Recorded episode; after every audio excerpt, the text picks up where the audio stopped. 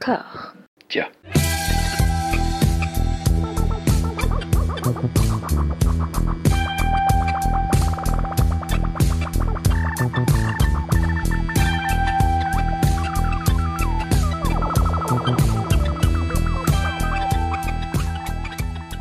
Bonjour et bienvenue à toutes et à tous dans ce format où nous continuons envers et contre tout, contre le camp dira-t-on, contre les mauvais temps, à ausculter, à poncer des filmographies intégrales de réalisateurs, de réalisatrices et que ne sais-je. Je suis toujours en compagnie d'Hugo, comment ça va? Euh, bah pas très bien. Pas très bien, d'accord. C'est rare hein, de commencer un podcast comme ça. Non, j'ai la crève. euh, je ferai absolument tout pour que pour que vous n'entendiez pas euh, mes reniflements, euh, les bruits de mouchoirs, tout ça, tout ça. Mais oui, très fatigué, mais euh, je mets très chaud pour euh, cette deuxième partie de film de Romero. Ton volontarisme sera loué et apprécié en tant que tel. Jérémy, comment ça va? Ça va. Toujours prêt à lancer des pelletés de terre. Je m'attendais à de la merde, de la merde, je hais ce con. Je suis content. Bah non, quand même, non, on quand Non, même non. pas à ce point, quand même. Bon. Très très très très bien. Nous avions fini sur le jour des morts vivants. On s'était dit qu'on allait parler peut-être un petit peu de, de- de production, de remake, euh, Jérémy, pour contrer un petit peu la, la- la- la malédiction et le mauvais esprit que t'installes, hein, mais euh, c'est charmant, on aime beaucoup. Est-ce que tu peux nous parler, euh, tu, tu- tu- tu avais des hurlements à faire en Oui. faveur de la version de La Nuit des Morts Vivants par Tom Savini? Exactement.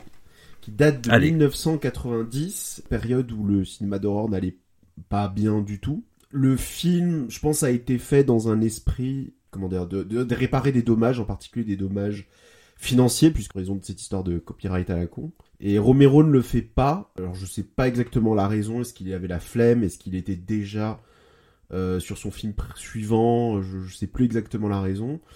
Mais il va donner la réalisation à Tom Savini. Ce qui fait qu'il va réparer un deuxième dommage, c'est que Savini n'avait pas pu s'occuper des effets spéciaux du film original vu qu'il était euh, au Vietnam hein, à ce moment-là.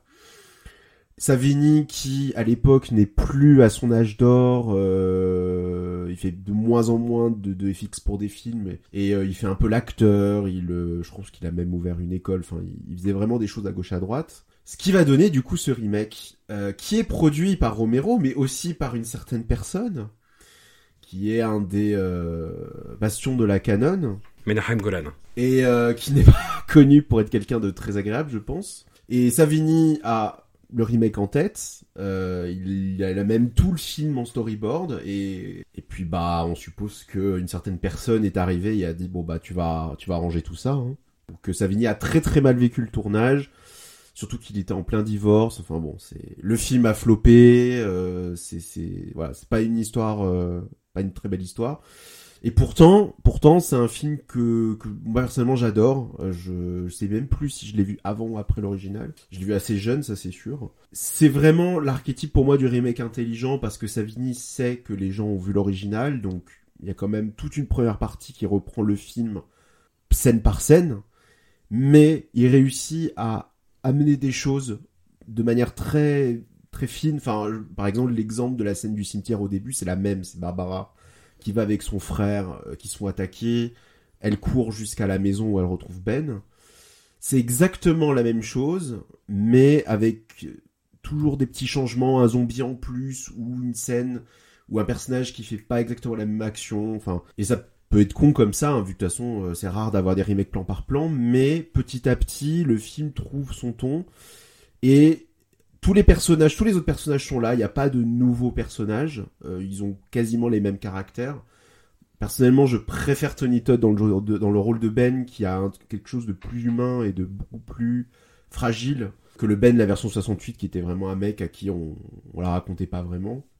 Et c'est surtout le personnage de Barbara qui n'est plus en état de choc, mais va finalement se réveiller et devenir, euh, devenir une véritable héroïne. Presque même d'ailleurs à, deux doigts de, s'aliéner. Donc c'est plutôt intéressant. On n'est pas sur un, je pense à un personnage de, femme forte un peu artificiel. Et là, d'un coup, tout le film va changer dans la dernière partie. Alors, Savini euh, dit qu'il y a que 30% de ce qu'il souhaitait faire dans le film final. Euh, ça l'a pas aidé. Il y a la MPA qui est passée derrière, qui a, enlevé des plans gore. On peut les voir, les plans gore, ils sont sur le workprint. En vrai, ce sont deux trois headshots, c'est pas. Aujourd'hui, c'est ridicule de se dire que ça a été enlevé, mais ça, ça ne rajoute rien au film, qui en effet n'est pas gore, ce qui peut paraître très très surprenant. Et la fin, que je trouve incroyable, parce qu'elle réussit à amener une. Alors, c'est quelque chose que Romero disait, euh, je pense, entre les lignes dans Zombie, c'est-à-dire l'idée que cette invasion zombie a réveillé des pulsions barbares et que beaucoup de personnes en profitent. Mais là, c'est vraiment dit avec un ton et euh, enfin, on est, c'est pas du tout la même fin que le film de 68. Et euh, même l'idée de ce générique de fin avec des images, des fausses images d'archives qui ressemblent à, potentiellement des photos de la guerre du Vietnam ou des concentrations, je trouve ça, mais euh, c'est incroyable. Et le film aussi a une ambiance très très particulière, très différente de celle de 68.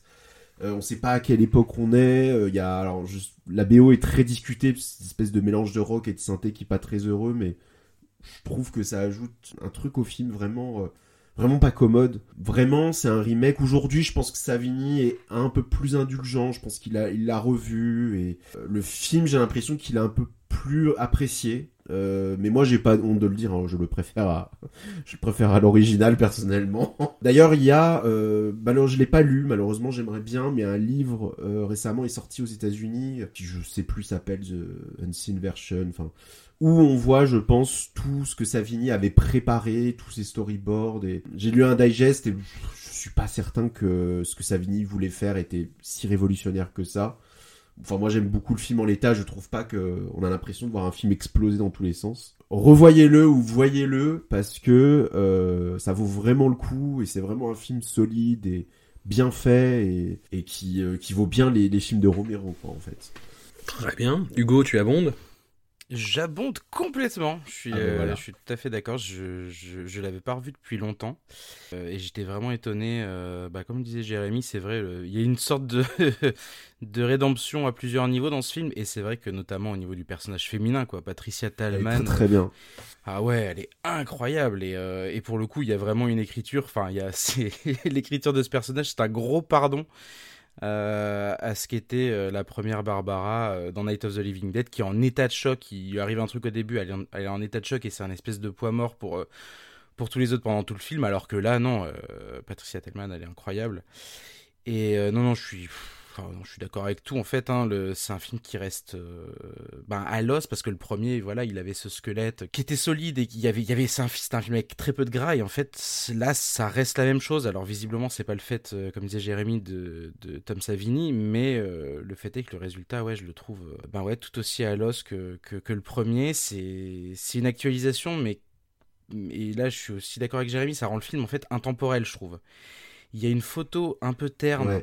Euh, façon année 2000. Oui, non, mais le, il a, il a un truc très, euh, c'est livide quoi, mais justement, je trouve que ça, Ouais. c'est- très étrange comme. euh, Mais, mais je me demande si après ça va pas aussi, euh, ça, ça va pas finalement euh, enclencher cette photo là qu'on a, qui est parfois un peu terne et tout, mais qu'on va retrouver finalement chez tous les remakes et reboots des années 2000, dix ans plus tard. Est-ce que finalement c'est pas parce que La Nuit des Morts Vivants est aussi un peu matrice euh, d'avoir fait euh, le remake d'un classique euh, comme ça, je sais pas. Mais ouais non, le film reste très très sobre. Enfin. c'est à la fois respectueux du film original et ça développe des petits trucs à droite à gauche. En effet, la fin, heureusement qu'elle a été. Enfin, la fin du premier marchait parce que. On, on se doutait pas de ce qui allait arriver. hein. Euh, forcément, là, la fin ne pouvait pas être reproduite telle quelle parce que bon bah si elle avait été reproduite telle quelle, on serait ressorti en disant bon bah oui ça oui ok j'ai déjà vu. Là non, euh, il arrive quand même à, à- twister la fin, à la faire aller un peu plus loin. Et, euh, et ouais, non, de manière générale, vraiment beaucoup de plaisir à avoir revu ce film. Est-ce que tu as eu autant de plaisir à revoir ou à euh, découvrir, je ne sais plus d'ailleurs, le, le remake de La Nuit euh, des Fous Vivants de, de Crazies, version 2010, réalisé par Breck Esner. Breck Esner, très mauvais réalisateur, hein, très très mauvais réalisateur. Euh, Je suis en train de, de regarder sa filmo. C'est lui qui a fait Sarah avec Matthew McConaughey. C'est lui qui a fait La Dernière Chasse aux Sorcières avec Vin Diesel. Enfin, vraiment un cador. Cador. euh, et The Crazy, je- dans mon souvenir, c'est son meilleur film, mais c'est, Oui. euh, j'en ai un souvenir vague, diffus, Euh, de film de film de zombies. Arrêtez de dire que c'est désinfecté, arrêtez de dire que c'est pas pareil. film de zombies. Bah, D'autant plus que là, euh, un des trucs du film, c'est que les Crazies ont, euh, ont une apparence différente. Donc il y a une Mm. partie, on va dire, de, des angoisses euh, du premier film qui, qui s'évapore, puisque dans le premier film, euh, il n'y avait pas de différence physique entre les, les fous vivants et les, et les Mm. pas fous vivants. Là, il y a une différence physique, donc bon, bah voilà, ça, ça tue certaines choses. En revanche, en revanche, je l'avais pas revu depuis longtemps, en fait. Je l'avais, je l'avais vu il y a longtemps et j'avais pas aimé à l'époque, mais à l'époque, je me demande, je crois que j'avais peut-être pas vu l'original la première fois que j'avais vu The Crazies. Et en fait, là, je l'ai bien aimé la revoyure. Écoute, oui. Parce que. mais, mais meilleur Kestner, meilleur Brett Kestner, voilà. Bah oui, meilleur Brett Kestner, c'est vrai. Bah après, comme on disait en off, il a, il a réalisé des épisodes de The Expense que j'aime bien, mais bon. C'est euh, c'est autre chose. Oui, c'est pas forcément par sa réalisation que The Expense euh, brille. En fait, je trouve que c'est un film qui est un espèce. Il y a un espèce. C'est un peu un cas d'école. hein. Il y a un travail à faire sur la question du point de vue. Parce que euh, le premier film euh, alternait entre différents points de vue. On avait le point de vue de l'état-major, on avait le point de vue des, des survivants qui essayaient de voilà, on avait le point de vue de la police. On avait différents. C'était un film un peu comme ça, on alternait. euh. Là, euh, il prend le parti en fait d'évincer tout ça et de nous faire travailler uniquement, enfin de nous faire voir uniquement le film depuis le depuis les survivants, avec, euh, je dois le dire quand même, quelques effets vraiment assez intelligents. Enfin, en fait, on sent, j'ai l'impression que c'est, il s'est dit, ce film, c'est un film vraiment où je vais travailler la question du point de vue. Et il y a vraiment tout ce truc de nous faire voir la menace depuis les yeux euh, des personnages à, travers euh, une vitre embuée, à travers euh, toute la scène là dans le. Alors je sais pas si ça vous parler du coup, mais la scène dans le lavomatique où on voit pas, on voit pas ce qu'il y a autour. Et c'est vraiment. Enfin, pour moi, c'est un film qui questionne vraiment ce, ce, ce, truc-là du, du point de vue, d'éliminer les autres, à la fois les autres points de vue qui, franchement, alourdissaient quand même pas mal le film d'origine. Là, il remplace, euh, notamment, t'as le point de vue de l'état-major qui, euh, en fait, est un peu remplacé par une espèce de vue satellite, j'ai l'impression de temps en temps, qui est vraiment pas très jolie.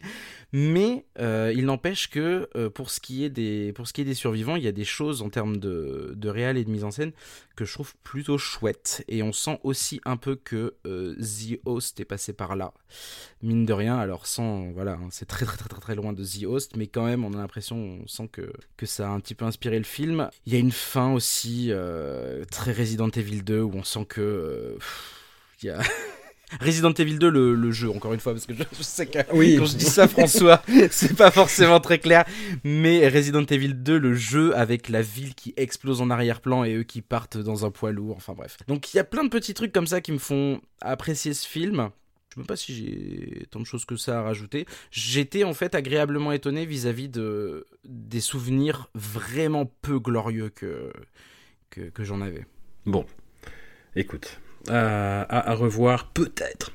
On verra. J'ai pas eu, j'ai pas eu le courage. Très, très honnêtement, j'ai pas eu le courage. On va revenir à la filmographie de, de Georges Romero. On va la, la terminer. On va la penser euh, dans cet épisode-là.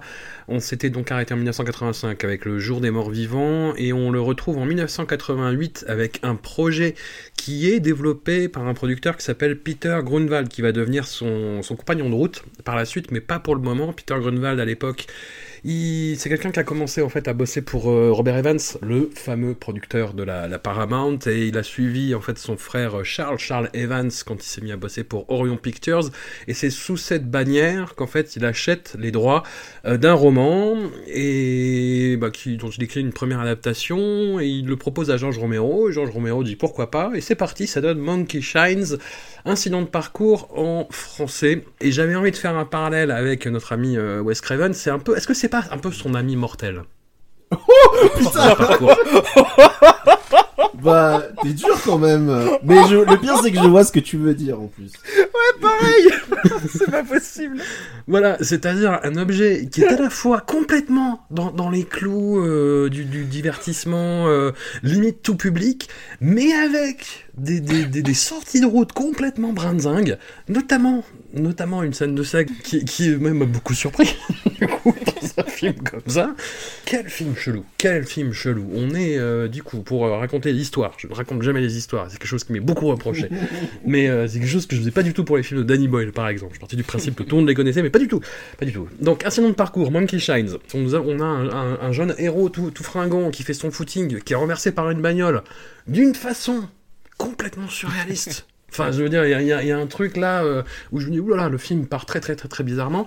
Il, sort euh, bah, marqué euh, dans, sa chair, il est, il est handicapé, en fauteuil, il ne peut plus se déplacer qu'à l'aide d'un instrument qui est dans sa bouche. Et il est très frustré de sa situation, évidemment, jusqu'à ce qu'il y ait un petit singe capucin qui vienne lui filer un coup de main. Mais évidemment, voilà, la situation va partir en mode film de genre. Et, et waouh! Quel film curieux, quel film très très très curieux. Incident de parcours. Euh, Est-ce que vous voulez deviner pourquoi j'ai dit que c'était son, son ami mortel? J'ai un peu expliqué en même temps, mais. Euh... Euh, j'ai un doute. J'ai un doute. vas-y, vas-y, vas-y. Il y a eu des petits couacs, non? C'est peut-être pour ça que. Tu... Bah, il y a eu des, il y a eu des couacs. Effectivement, c'est un film qui est, euh, bah, comme je disais, euh, schizophrène, à la, à la fois d'une facture tout à fait classique et presque grand public, et avec des, des, des, des écarts où tu fais wow, que se passe-t-il tout d'un coup? Voilà.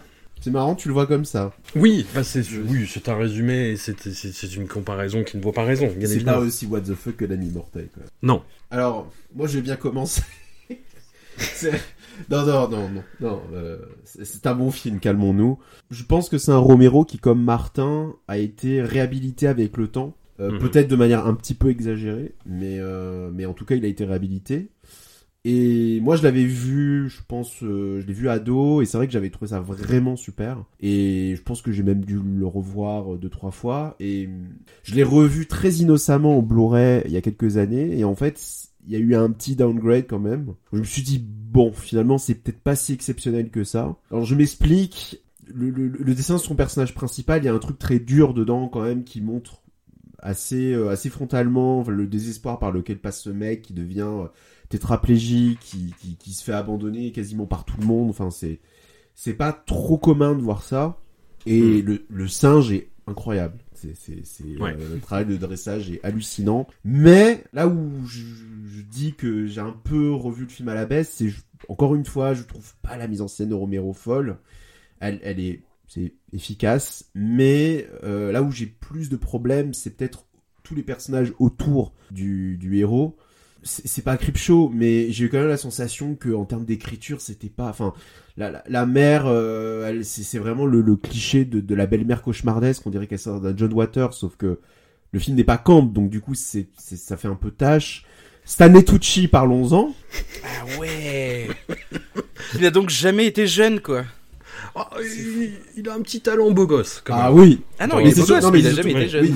Surtout le personnage, euh, parce qu'il n'a jamais eu de cheveux, c'est pour ça, mais c'est vraiment le, le, le, cliché de, de, de... Alors je crois qu'il est avocat dans le film, je sais plus, enfin le, le, oui, le mec véreux ça, avec une petite chaîne autour du cou, enfin c'est...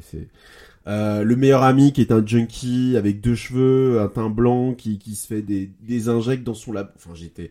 Quand j'ai revu le film, la, la pauvre, la, le pauvre personnage féminin qui est un peu le love interest, vas-y là que je te pousse. Euh, je, je, j'ai un peu de mal avec tout ça. Mais c'est quasi camp en fait. Il y a la tentation. C'est la tentation, mais ça n'est pas complètement. Contrairement à Creepshow qui était vrai. techniquement un film qui, qui, qui, nageait dedans, qui faisait des brasses, qui faisait le les papillons quoi. Et puis l'autre problème, c'est la fin aussi qui du coup bah c'est c'est un problème qu'a rencontré Romero où on a une fin parfaite ouais. et qu'est-ce qui se passe? On a un effet carré et un happy end, vraiment la, la, la, la double couche qui n'était pas nécessaire.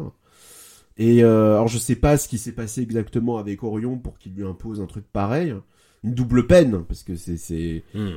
l'effet carré qui sert à rien et le happy end par dessus parce qu'il faut quand même rassurer les gens euh, alors que la, la fin elle est elle est sans la spoiler elle est elle est parfaite quoi c'est c'est euh, pas besoin d'en mettre plus quoi. Dans le genre singe fou des années 80 malheureusement je préfère largement Link qui est un ouais. film qui, bah dans le dans le what the fuck, par contre, te dit ok, euh, je mets la caméra au plafond, je la tourne autour de la maison. Il euh, y a des singes qui butent tout le monde, euh, mais voilà. Mais le mais, mais ça reste quand même un, un film, un, un, bon film. C'est sympathique quoi, mais c'est peut-être pas le, le, le chef-d'œuvre que certaines personnes prétendent. Voilà. oui, oui, oui. Hugo. Alors, euh, bah, euh... si, si, j'ai des trucs à dire. euh, c'était monotone. Pendant longtemps, je me suis dit, waouh, j'ai l'impression que je dois voir, euh, là, quand j'y repense, j'ai l'impression d'avoir deux films. En fait, il y a deux arcs, mais vraiment, l'arc de on fait des injections au singe parce que c'est ça qui est important, c'est que si le singe pète un câble, c'est parce qu'il devient vachement intelligent et euh, son intelligence, euh, le, enfin si j'ai bien compris, hein, le langage à être surprotecteur avec Alan. D'ailleurs, surprotectrice, c'est une, mm. c'est une petite guenon. Misérie avec un singe. C'est exact, ouais, exactement. Voire liaison fatale. Exactement ça. Mon dieu.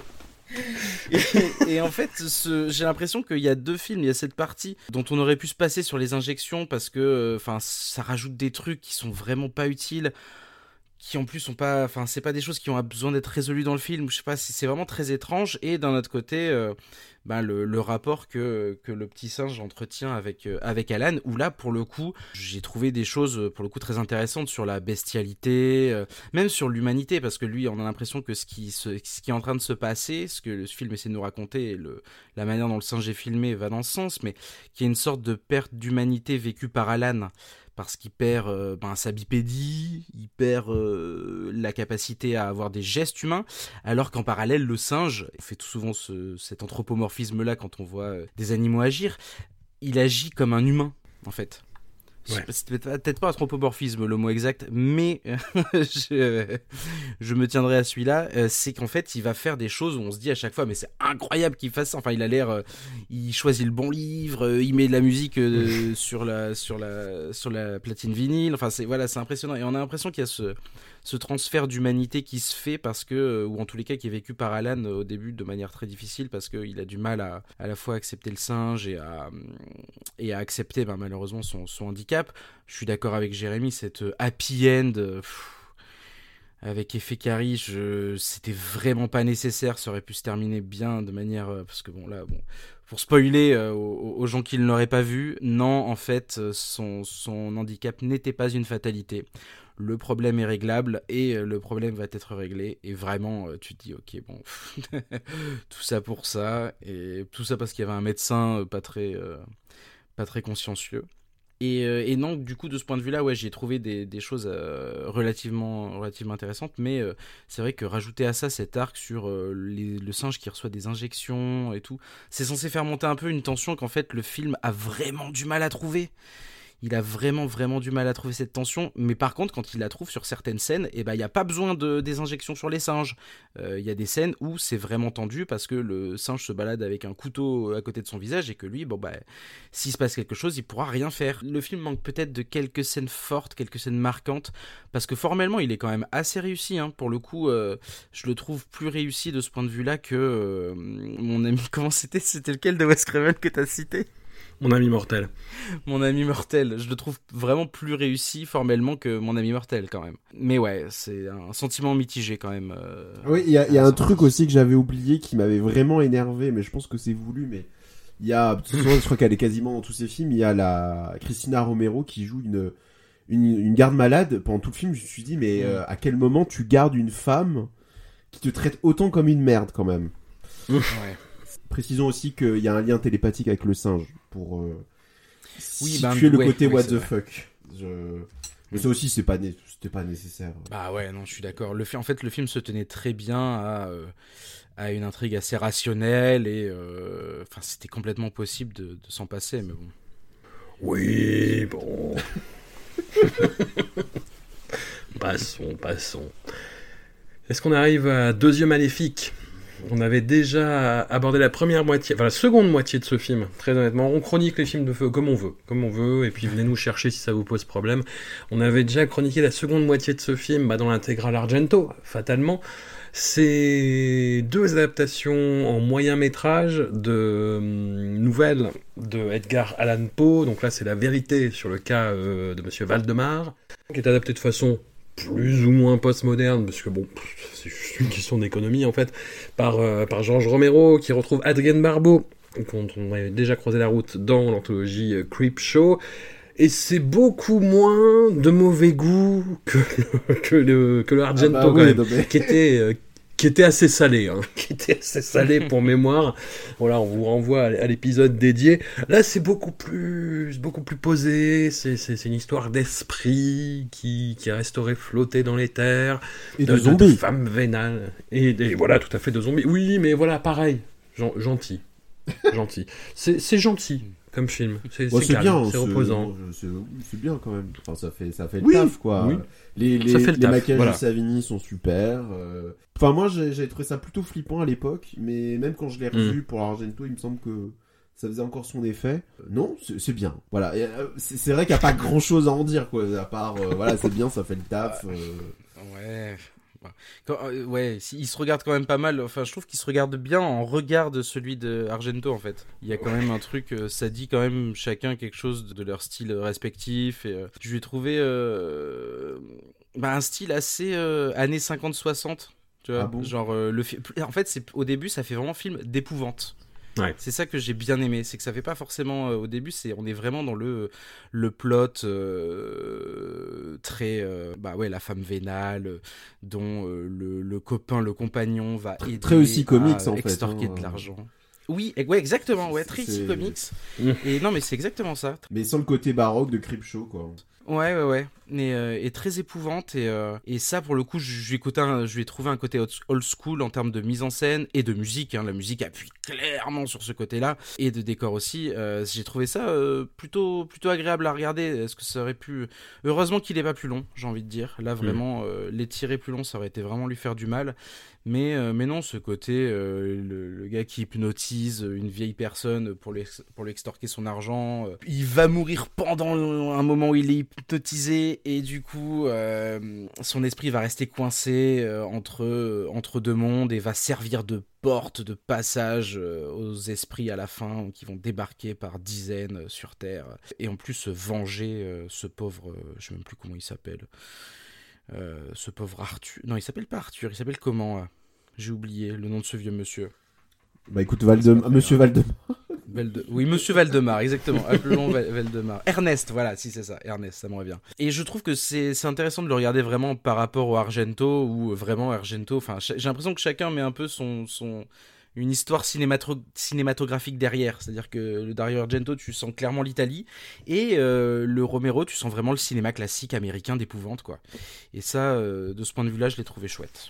Écoutez, on, peut passer au suivant. On peut passer au suivant. Le suivant, c'est La part des ténèbres, produit encore une fois par Orion Pictures.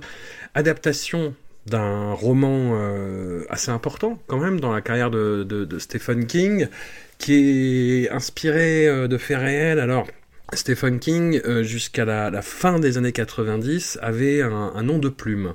Euh, il signait des, romans plus, plus énervés, plus aigrillards, euh, euh, sous le, pseudonyme de Richard Bachman. Et en fait, un jeune euh, aspirant euh, enquêteur a découvert le poteau rose de façon pas, pas très... Enfin, Stephen King était, un- était un peu couillon, si tu veux dire. que Tôt ou tard, quelqu'un aurait découvert le truc, sachant que c'était vraiment une histoire de, de, dépôt de droit, tu vois. Il le, le, le mec est allé vérifier à qui était attribué le manuscrit, il a vu Stephen King, il a fait, bon, c'est lui. voilà, fin, de l'enquête, en fait. Non, je résume, mais c'est en, gros c'est ça. Et il allait voir Stephen King en disant bon. Voilà, qu'est-ce qu'on fait, quoi? Est-ce que vous m'accordez l'interview où vous révélez le poteau rose? Stephen King très très énervé parce qu'il voulait garder la maîtrise sur ce ces récits-là. Il a senti qu'on lui forçait la main et ça l'a énervé. Et c'est un énervement qui se sent un petit peu déjà dans Misery. Alors dans Misery, il y a beaucoup de choses. C'est euh, la, fin d'un cycle aussi pour King qui en a un peu marre, qui a l'impression qu'il tourne en rond, qui arrive aussi au, à un moment de ses addictions, euh, surtout à l'alcool. Là, il a arrêté la, la, la cocaïne à ce moment-là, mais à l'alcool toujours. Et il, il- a un côté un peu aigriard. Il dit faut, faut, que j'arrête, mais ça me saoule. Voilà, j'ai l'impression qu'on me force la main. Et Misery déjà. Il y a un côté, euh, alors pour rappel, Misery, c'est l'histoire d'un romancier qui veut tuer euh, son, héroïne de roman à l'eau de rose qui l'a rendu riche et qui est séquestré par une fan qui ne supporte pas, qui tue cette, cette, cette héroïne et le force à écrire un autre bouquin. Donc déjà, il y a un ton, tu vois, un rapport au lecteur qui est pas très sain. Di- Disons-le, dans le bouquin Misery. hein. Et dans La part des ténèbres, il y a. Donc, c'est le, bouquin là-dessus qui, qui parle du- d'un auteur qui est. euh, voilà, dont on révèle euh, le, nom de plume, le fait qu'il écrit des bouquins euh, sous un pseudonyme George Stark, qui fait des bouquins très, très, très, très noirs, très acides, très vulgaires. Et hum, dans le bouquin La part des ténèbres, c'est plus vicieux parce que le mec qui découvre ça veut le faire chanter en fait à la base. Et il y a une décision, euh, dit bon bah voilà, on va enterrer George Stark. euh, la personnalité euh, de, de George Stark émerge des, des ténèbres, prend vie et euh, se met à tuer un petit peu les, les gens qui sont au courant, qui sont dans la combine. Et la première personne qui va tuer, c'est le mec qui a découvert le poteau rose et il le tue euh, en lui fourrant euh, son, son appareil génital dans la bouche. Enfin voilà, c'est un roman qui est très très très méchant et énervé. Ça c'est quelque chose qui est dit hein, aussi dans, dans, dans, dans le film. Mais tu lis le bouquin, tu fais wow, Steven, calme-toi. En fait, je, je comprends hein, que, de- que tu te fais avoir et que ça t'énerve, mais calme-toi, tu vois, c'est pas grave. Et on retrouve un tout petit peu de cette méchanceté-là dans le film. Le problème du film, qui a eu plein de problèmes par ailleurs, hein, qui a eu euh, un, un tournage compliqué, qui a été mis sur une étagère pendant deux ans parce que Orion était dans la merde, qui sort dans une, vis- dans une version que Romero n'approuve pas forcément, euh, qui a eu des problèmes de tournage parce que bah, tourner avec des, euh, des sparrows, euh, c'est quoi? C'est des tourneaux, je, je sais plus comment ils traduisent ça. Pas dans des le- dans pinsons le- dans le book. Enfin, des, des oiseaux, beaucoup d'oiseaux, beaucoup d'oiseaux, tout d'un coup, en fait. En, en gros, chaque fois qu'il y, y a une manifestation de la double personnalité de, du personnage principal, il y, a, euh, il y a des oiseaux partout. Et donc, pour ces scènes-là, bah, pas de trucage, et ça a été un bordel infernal à tourner. Il y a l'acteur principal, Timothy Hutton, qui était euh, insaccable, qui était imbitable, et euh, qui, en plus, enfin, on en discute, hein, mais euh, donne une performance pas ouf. Honnêtement. Trouve- double performance, pas ouf. voilà, une double performance pas ouf. Non, mais tu vois, genre, euh, il était euh, genre acteur de la méthode, euh, je veux deux caravanes, tu vois, parce que j'ai deux personnages sur le plateau. Enfin, tu- le, le mec chiant, le mec chiant, euh, tu vois, le Jared Leto avant l'heure, en fait. tu vois, po- poseur qui fait chier le, genre- les- les- le monde sur le plateau, en fait, hein, voilà. Et, et ça donne un film mi-figue, mi-figue. J'ai envie de l'aimer, je l'aimais beaucoup à l'époque parce que j'étais en pleine période Stephen King et euh, que j'avais adoré le bouquin, euh, qui dans le côté euh, abrasif m'apparaissait pas aussi euh, franchement qu'à l'époque. Mais quand, quand tu lis tous les Stephen King d'affilée, euh, ça, se sent quand même. hein. Il y a tu, tu fais ouais, Steph- Stéphane est énervé. Plus, plus je le revois, plus il m'emmerde en fait ce film. Mais au sens euh, ennui. Quid de vous messieurs? J'ai beaucoup parlé, pardon. Bah non, mais tu, tu es notre spécialiste Stephen King, donc euh, Ouais. c'est normal. Euh, moi, j'ai jamais été intéressé par le bouquin. Euh, là, tu m'as donné presque envie, tu vois. Parce que euh, King, je suis pas hyper fan quand il s'égare dans des, dans des configurations un peu méta. Enfin bref. Le film, je ne sais même plus si je l'avais vu. C'est- dire à quel point, voilà. Euh, donc j'ai revu ou vu parce que la question est, la question est là. La scène d'intro est incroyable. Ouais. L'image de, de la marée d'oiseaux, euh, l'opération, euh, la musique de Christopher Young, tu dis ah là là, ça va être bien.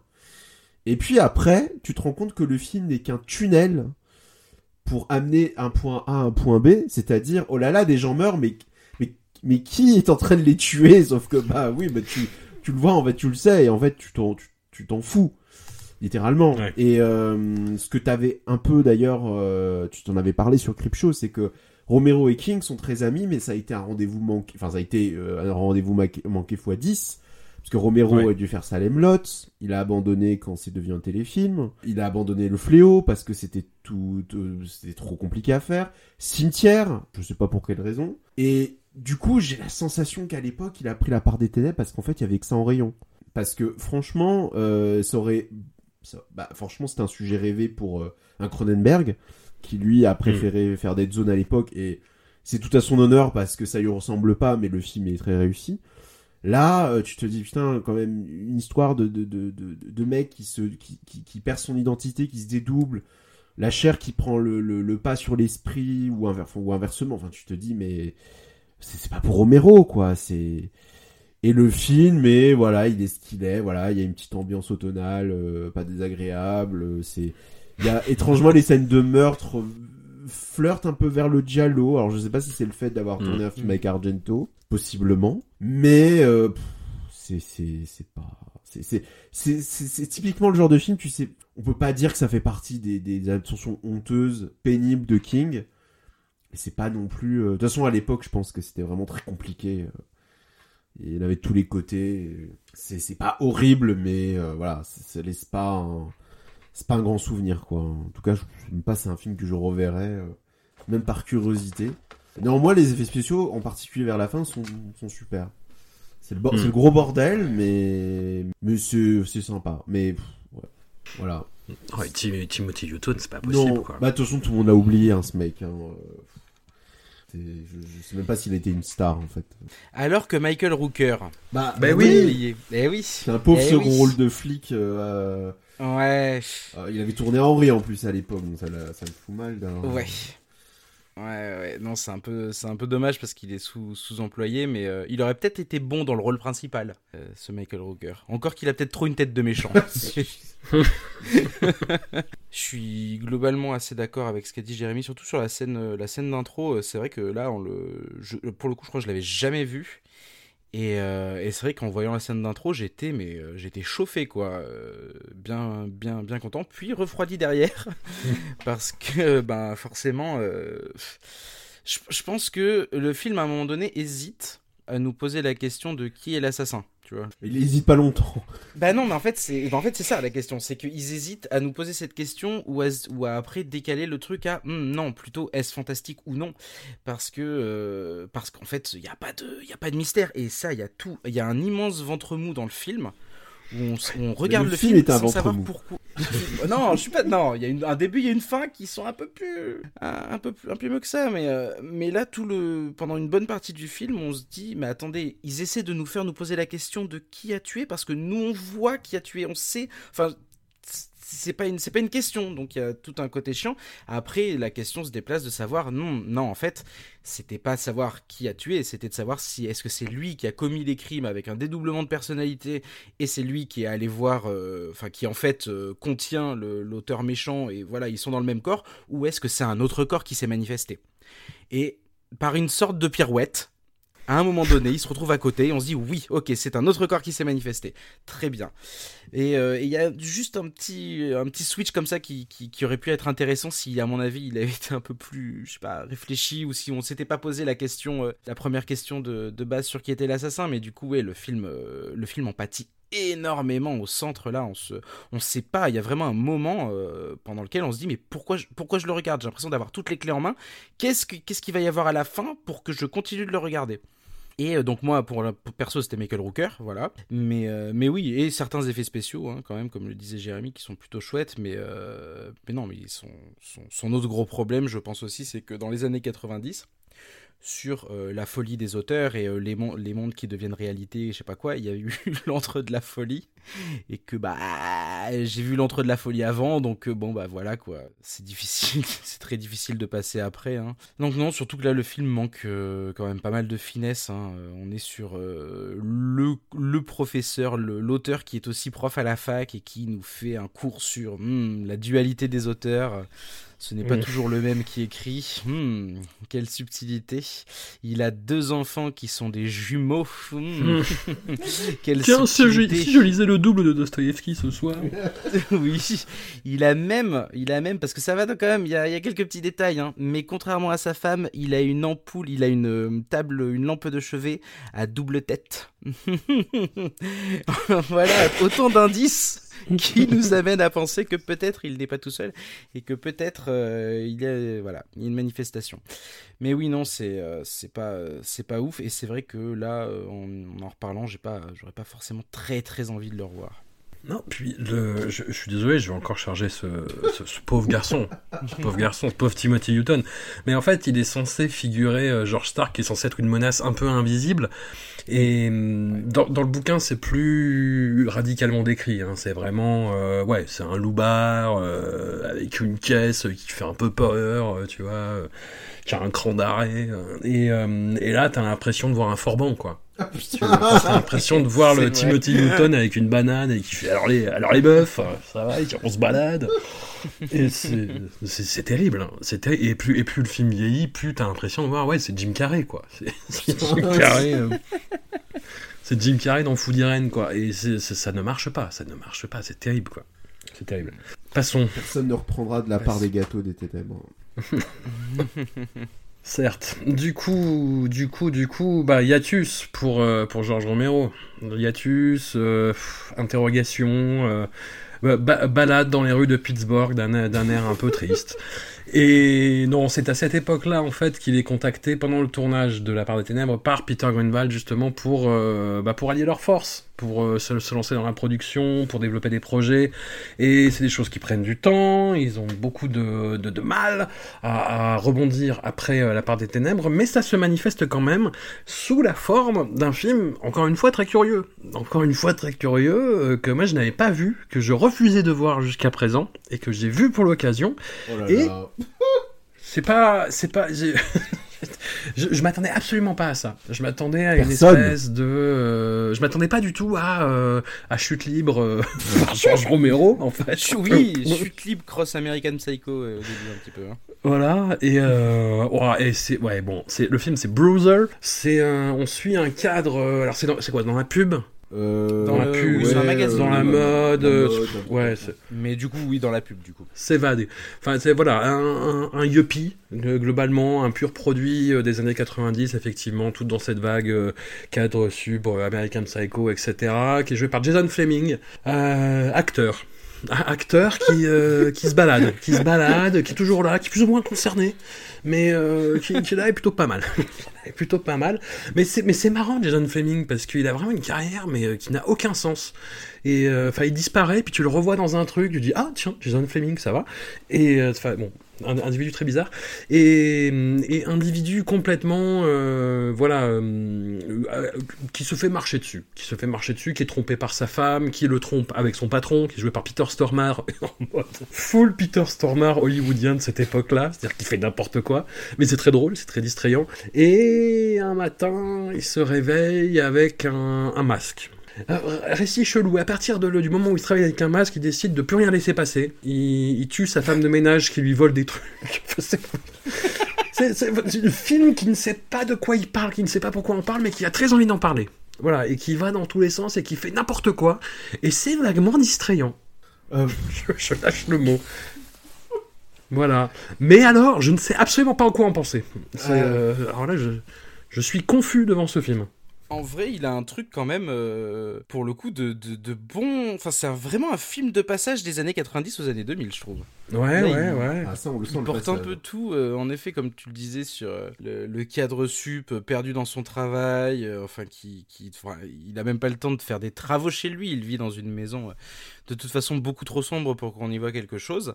Et très, alors c'est marrant, American Psycho est sorti la même année, mais, Mm. euh, mais ouais, une intro très, très American Psycho, euh, un propos très chute libre aussi, en effet, et euh, des soirées sous drogue, ça décrit le monde de la pub, le monde de la mode, un peu, enfin, ça fantasme, en fait.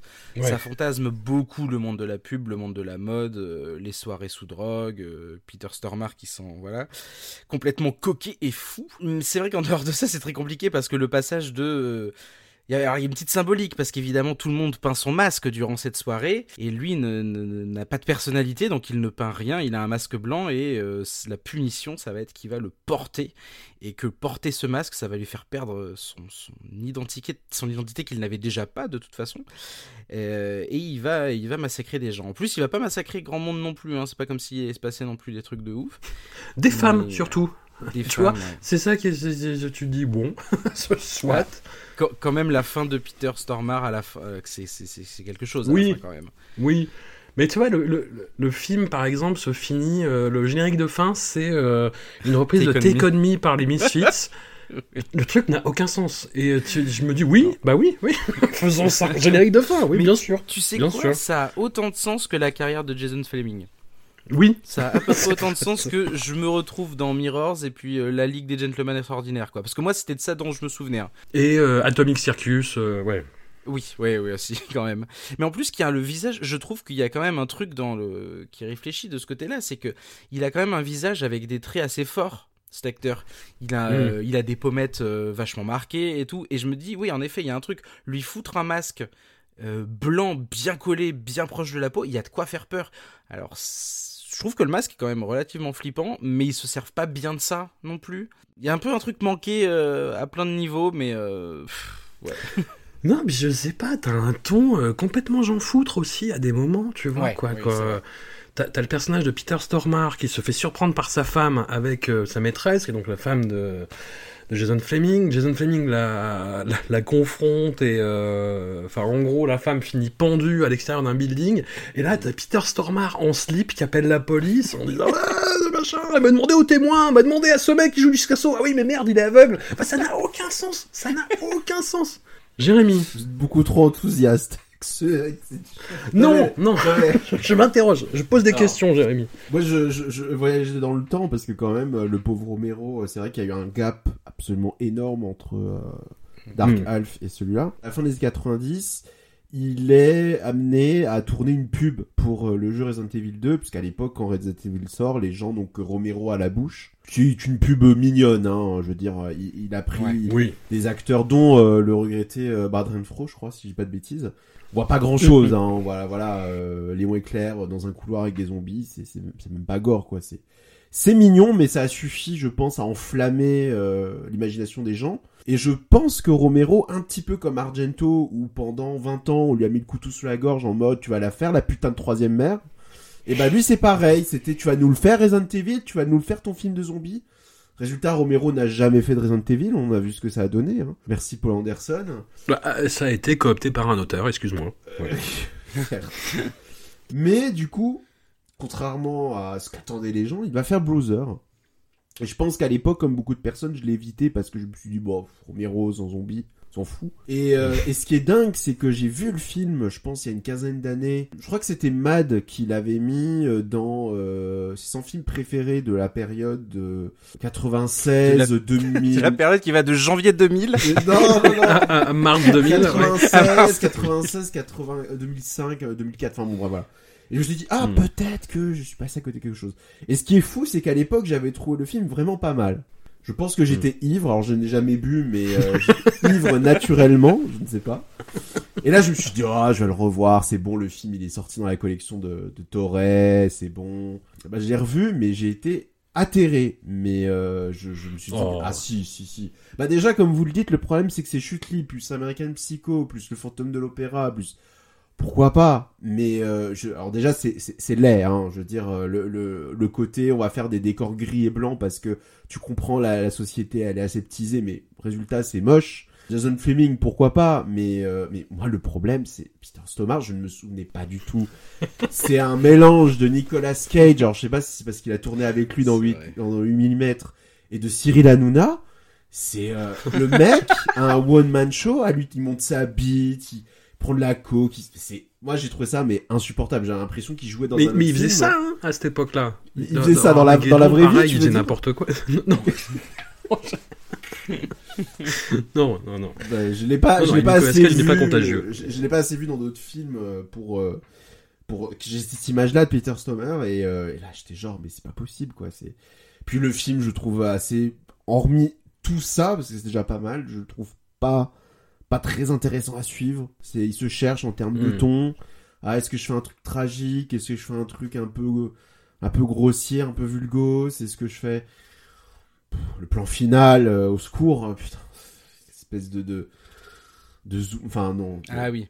oui. et Je- en effet dans la scène dans la dernière partie du film on a un concert des Misfits qui est filmé alors je, je, je pense que ça a été un deal entre eux c'est à dire qu'il a fait le clip de, Ouais. de Scream et, et, euh, venez dans mon film ou je sais pas ou l'inverse qu'importe le clip est vraiment très très bien je me souviens que je l'avais vu euh, durant une soirée d'Halloween sur euh, MCM qui avait passé des, clips d'horreur euh, pendant je sais pas combien d'heures là. Et euh, c'est très gore pour l'époque. Ça a été tourné en noir blanc. En gros, on voit des zombies qui attaquent euh, à l'intérieur d'un hôpital. Donc euh, et c'est très chouette. Euh, j'adorais. Enfin moi j'adorais de toute façon The Misfits à l'époque. Euh, J'ai poncé le, le CD et euh, mais vraiment le clip est très bien. C'est beaucoup mieux que Bruiser pour le coup. c'est ça dure trois minutes. C'est très bien. Il y a des zombies. euh, Il y a une bonne chanson. Il y a du gore. C'est et Bruiser non. Mais- alors là, T'étais, t'étais content de les voir, les Misfits, mais euh, la, la scène n'a aucun sens. Oui, la scène est affreuse. Non, non, moi je parle juste. euh, de, de tough underground, Ah, de cul, drogue, machin, mais qui n'a aucun sens, qui est très années 90. Très hein, Dance Machine, coup. Euh, Ouais. Mais par contre, une chose qui m'a sauté aux yeux en voyant euh, surtout le début, tout le passage où il se prépare, machin, c'est je me suis dit mais euh, en fait là il conclut une trilogie parce qu'au final Monkey Shines et Dark Half c'est aussi des films qui parlent d'identité enfin d'homme personnage principal d'homme qui perd son identité euh, et je me suis dit bon finalement ce con il s'en tire il réussit à mettre de la cohérence dans trois films qui ont qui, qui, qui, qui sont qui, qui ont des problèmes euh, chacun à leur manière mais après bon moi Mm. ça suffit pas à leur réhabiliter quoi pour moi c'est c'est c'est juste non Hugo, t'étais peut-être sur un peut-être. J'étais peut-être sur un peut-être Non, je sais pas. Je sais. Non, pas. J'ai pas envie de le jeter avec l'eau du bain non plus. C'est tellement Bah ouais, bizarre. moi non plus. Moi, j'ai tout la baignoire, la maison, euh, le bébé. Vraiment plus pour le côté témoignage de son époque qu'autre chose, quoi. Ah oui, mais enfin, tu peux regarder Ouais. un bon film qui soit un témoin de son époque. Oui. Mais je suis, complè- je suis complètement d'accord. Et pour Peter Stormare aussi, un peu quand même. Non. Mais qui a quand même, euh, donc comme je, je disais tout à l'heure, hein, il finit déguisé en diable, suspendu au-dessus des Misfits, au-dessus de la boîte où il y a tous les gens coquets, et il se fait brûler le kiki au super laser. Oh, ça putain. quand même, hein, ça arrive pas tous les quatre matins, même dans la carrière de Peter Stormare. Qu'as-tu fait, genre? Je, je sais pas. Mais là, du coup, on va revenir aux, aux origines. Bah oui, Mais Georges Romero et Peter Grunwald développent de nouvelles embardées dans l'univers des morts vivants. Et on arrive avec ce qui reste le plus gros budget jamais alloué à Georges Romero. Alors, c'est, on parle de 15-20 millions de dollars. hein. C'est, un petit peu le, le- le- le spectre qui est évoqué entre le directeur artistique et le, et le producteur. Donc, euh, fi- film sur lequel j'ai bossé, j'ai pu m'entretenir en fait avec donc, le directeur artistique, avec Peter Grunwald, le producteur, avec la script de Donna Croce et avec euh, Big Daddy. Alors Big Daddy dans Land of the Dead, puisque c'est euh, le film dont on parle, c'est bah, l'évolution plus ou moins de, de Bub, de Boubou qu'on voyait dans, le jour des morts vivants, ce, zombie qui était un petit peu domestiqué et qui se rappelait, qui avait des réminiscences de sa vie d'avant. Là, Big Daddy, c'est pas un sujet d'expérimentation, c'est tout simplement un zombie qui, bah, passe à un stade supérieur d'observation et, quasiment de, de, de leadership en fait, qui devient une espèce de chef de la résistance. Il y a beaucoup de très bonnes idées dans Land of the Dead. Il y a notamment le fait que il y a eu une ellipse, on peut dire qu'il y a une espèce de continuité euh, dans l'univers des morts vivants de Même s'il y aura des reboots à partir du prochain notamment. Mais là, on est dans une continuité où vraiment, euh, dans des, territoires désolés, euh, les, zombies ont envahi la surface de la Terre et les survivants arrivent à détourner leur attention avec des feux d'artifice, ce qui est une idée euh, absolument géniale. Et, Big Daddy, donc, c'est un ancien pompiste qui a toujours son uniforme sur lui, et lui, comprend le stratagème et essaie de prévenir ses, camarades morts-vivants de ce qui se passe, et les voit se faire décimer, et c'est quelque chose qui le, qui le ronge profondément. Et à côté de ça, on a donc, comme je disais, des survivants, alors avec une, euh, un, discours très, euh, très littéral, très offensif, mais qui en même temps, pour l'époque, était très courageux. Il faut resituer euh, les choses euh, dans leur contexte. Le- il y a eu le 11 septembre 2001 et à, à l'échelle d'Hollywood, ça a été quelque chose qui a vraiment marqué. Je ne sais pas euh, ce que, ce que vous vous rappelez de l'époque, mais il y avait vraiment une chape de plomb sur le divertissement hollywoodien à l'époque. C'est on est tous sur la même ligne et on n'en démord pas et on ne fait pas de pas de côté, on fait quelques petits commentaires rigolos si on veut, mais toujours dans les clous.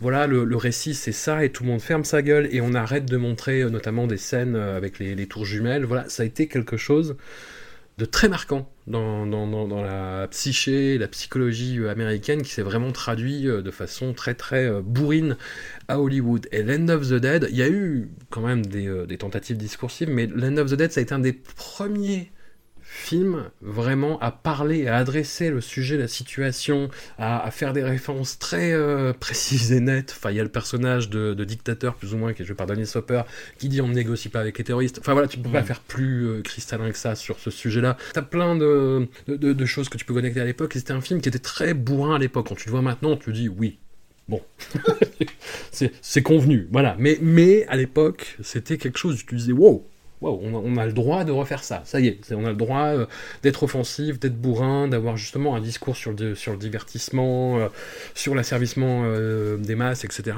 Et c'est voilà, c'était quelque, chose- d'assez fort, Land of the Dead. En ayant bossé dessus, à, à la revoyure, du coup, j'ai revu le film plein de fois, c'est un film qui est, qui est blindé de problèmes Vraiment, qui va dans tous les sens. Et euh, Peter Grunwald, le, producteur, me l'a dit en, interview. On a fait un premier montage, les gens comprenaient rien. On a retourné des scènes en fait derrière pour faire le lien entre les scènes. Et même avec ça, le film, ouais, c'est freestyle quoi. Ça saute d'un truc à l'autre. À un moment, t'as une phase euh, rigolote dans une espèce d'arène avec plein de gags, avec plein de détails. Et en même temps, c'est glauque. Et en même temps, enfin, et voilà, ça, négocie les ruptures de ton les, changements d'humeur, euh, vraiment au frein à main, ça dans tous les sens. Il y a plein d'idées géniales. Comme je le disais, le, fait de voir euh, ces, feux d'artifice qui distraient les zombies, euh, c'est un discours sur le divertissement qui est que je trouve assez dingue. Quand les, zombies apprennent à ne plus être distraits et à regarder leurs agresseurs dans les yeux, moi je trouve la scène dingue. C'est peut-être ce que Romero a fait de plus puissant là-dedans.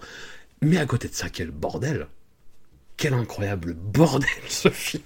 Enfin, je, je sais pas, je suis très très très partagé. Euh, j'ai envie de lancer Hugo d'abord. Ok. Euh, bah, t'as dit beaucoup de choses. Hein.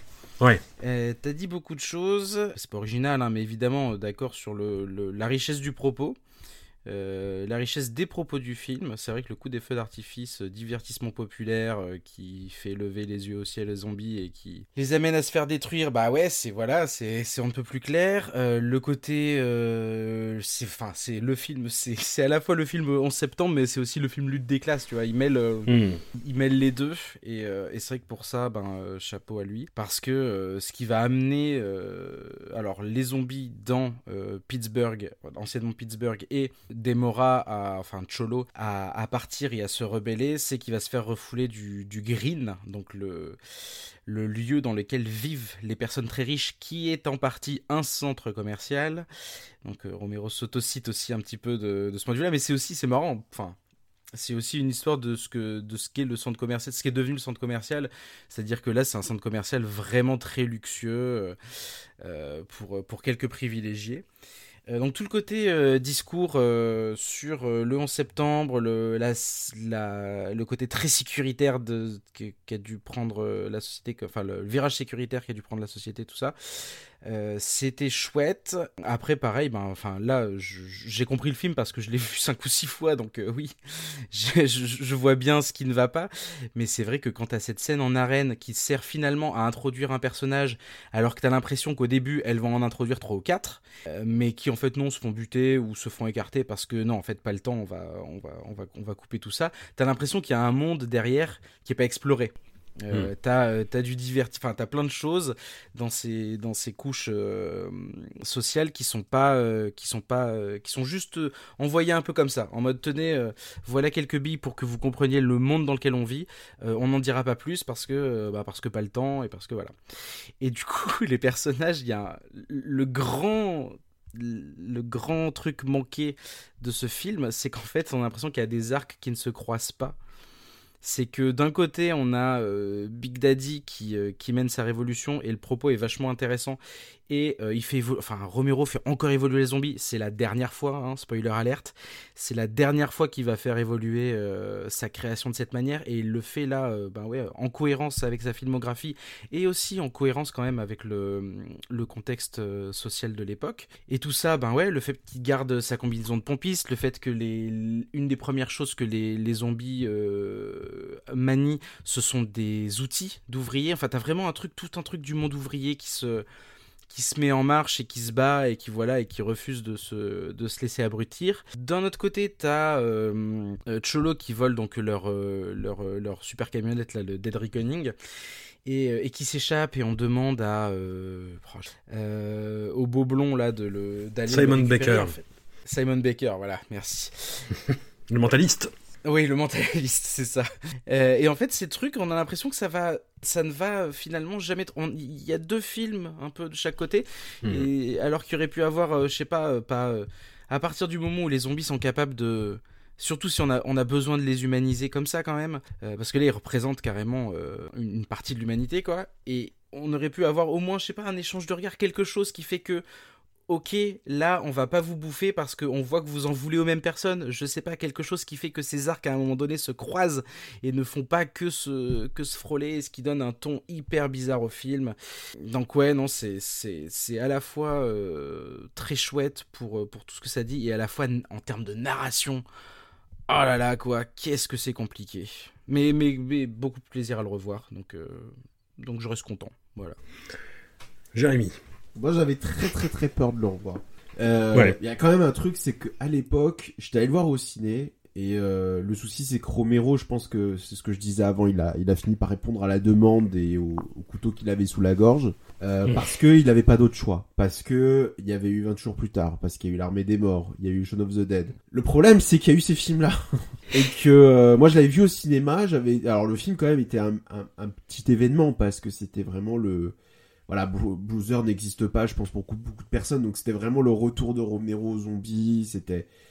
Puis je l'avais vu et contrairement à tous les films que j'ai cités, c'est pas un film qui m'avait laissé un souvenir dingue. Et j'ai eu très très peur de le revoir. D'autant plus que euh, on va en reparler après, hein, la fameuse euh, théorie des années chiens. Euh, pour citer les lots sur les films d'horreur des années 2000, elle est, elle est assez impitoyable je dis ça ça va faire mal quoi. Et j'ai revu le film et je me suis dit mais en fait non c'est c'est c'est visuellement j'ai trouvé ça. Alors le film je le trouve pas je, sais pas pourquoi je, m'étais imaginé que ça allait paraître cheap moche avec des, des, des CGI partout mais non non le film se tient bien.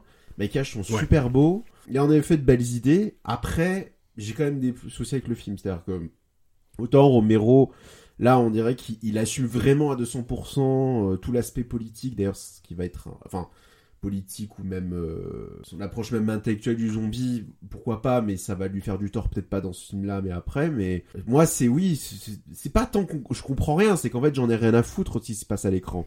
C'est aujourd'hui, on a été tellement gavé de films de zombies, ce qui se passe dans Love the Dead, aujourd'hui, je suis désolé, j'arrive pas, à aucun moment, j'arrive à m'intéresser à ce qui se passe. D'autant plus que, voilà, Romero, il, réécrit un peu euh, sa mythologie du zombie, un peu, euh, vas-y là que je te pousse, comme le, le mec qui meurt et qui se transforme en zombie instantanément. Euh, les, les, zombies au début, enfin je veux dire, Big Daddy c'est littéralement le zombie s'est levé un matin, il s'est dit tiens ce matin je vais devenir un leadership, tu vois. C'est littéralement dans le film c'est ça. Hein. Il, il, est là avec sa pompe, d'un coup il s'arrête, il se dit et hop bon bah, pourquoi pas. Et euh, le casting, je trouve qu'il, alors c'est très bizarre parce que d'habitude Romero ne, ne prend pas de d'acteurs connus. Peut-être que Bruiser c'était euh, et Dark Half c'était un peu les, les deux films qui qui, euh, qui allaient un peu en compte de ça, mais le casting est pas très homogène quoi. Je, les histoires, les arcs non plus et les comédiens non plus. Enfin, c'est très bizarre, tu vois. Tu vois, tu passes de, de Simon Baker à Argento à Dennis Hopper. Tu te dis mais qu'est-ce que euh, qu'est-ce qui se passe? Donc euh, John Leguizamo. John Leguizamo. Enfin, je, je donc je suis très réservé sur le film. Ça m'a un peu fait rire la fin en mode bon les zombies en mode euh, bon bah voilà on va les on va les laisser ils vont se trouver un coin pour, euh, pour mais pour faire quoi en fait? Mais, mais, enfin bon voilà je je suis très dubitatif et en même temps le film n'a pas trop mal vu. Moi je, je, m'attendais vraiment à un truc très pénible très lettre complètement dépassé et puis bon été mauvaise langue finalement ça ça va ça se tient. Après moi ça m'intéresse plus. Je, je pense que je suis dans une overdose zombiesque qui fait que tous les, tous les zombies post-2000 me, me passent un peu au-dessus. Bah, de toute façon, les, les gens auront l'occasion de le recouvrir, de le redécouvrir vu que ça ressort bientôt, mais euh, ça, ça, ça, a plutôt bien tenu. Voilà, je dois l'avouer. Après, il faut, voilà, il faut être très très pote avec les zombies, quoi. Être. Euh, après toutes ces saisons Walking Dead, tout ça, bah, moi, voir les, les, les, les pauvres, les riches, les machins, j'étais, ouais bah, c'est un truc qui est devenu tarte à la crème à sa suite. Hein. Ah enfin, c'est toujours depuis Metropolis de Fritz Lang, euh, voilà, les, les, les, riches sont en haut et les pauvres en bas. Euh, voilà, il n'y a rien d'original. Mais c'est vrai que c'est quelque chose qui est revenu dans la SF contemporaine euh, après ce film-là en particulier. Mais euh, moi, le, le souci euh, au niveau des acteurs, des intrigues et tout, c'est que Simon Baker, Asia Argento, j'en ai rien à faire. Complètement. Enfin, c'est, mais, mais franchement, je suis content qu'ils soient là. Hein. Dans la limite, je suis content pour eux. C'est bien, ils ont du travail. Mais rien à foutre, quoi. Rien à foutre. Tu vois, tu mettais ça sur Leguizamo, Denis Hopper, tu resserrais sur eux, et tu mettais Big Daddy en parallèle, et c'était super. T'avais un, un, un, film incroyable.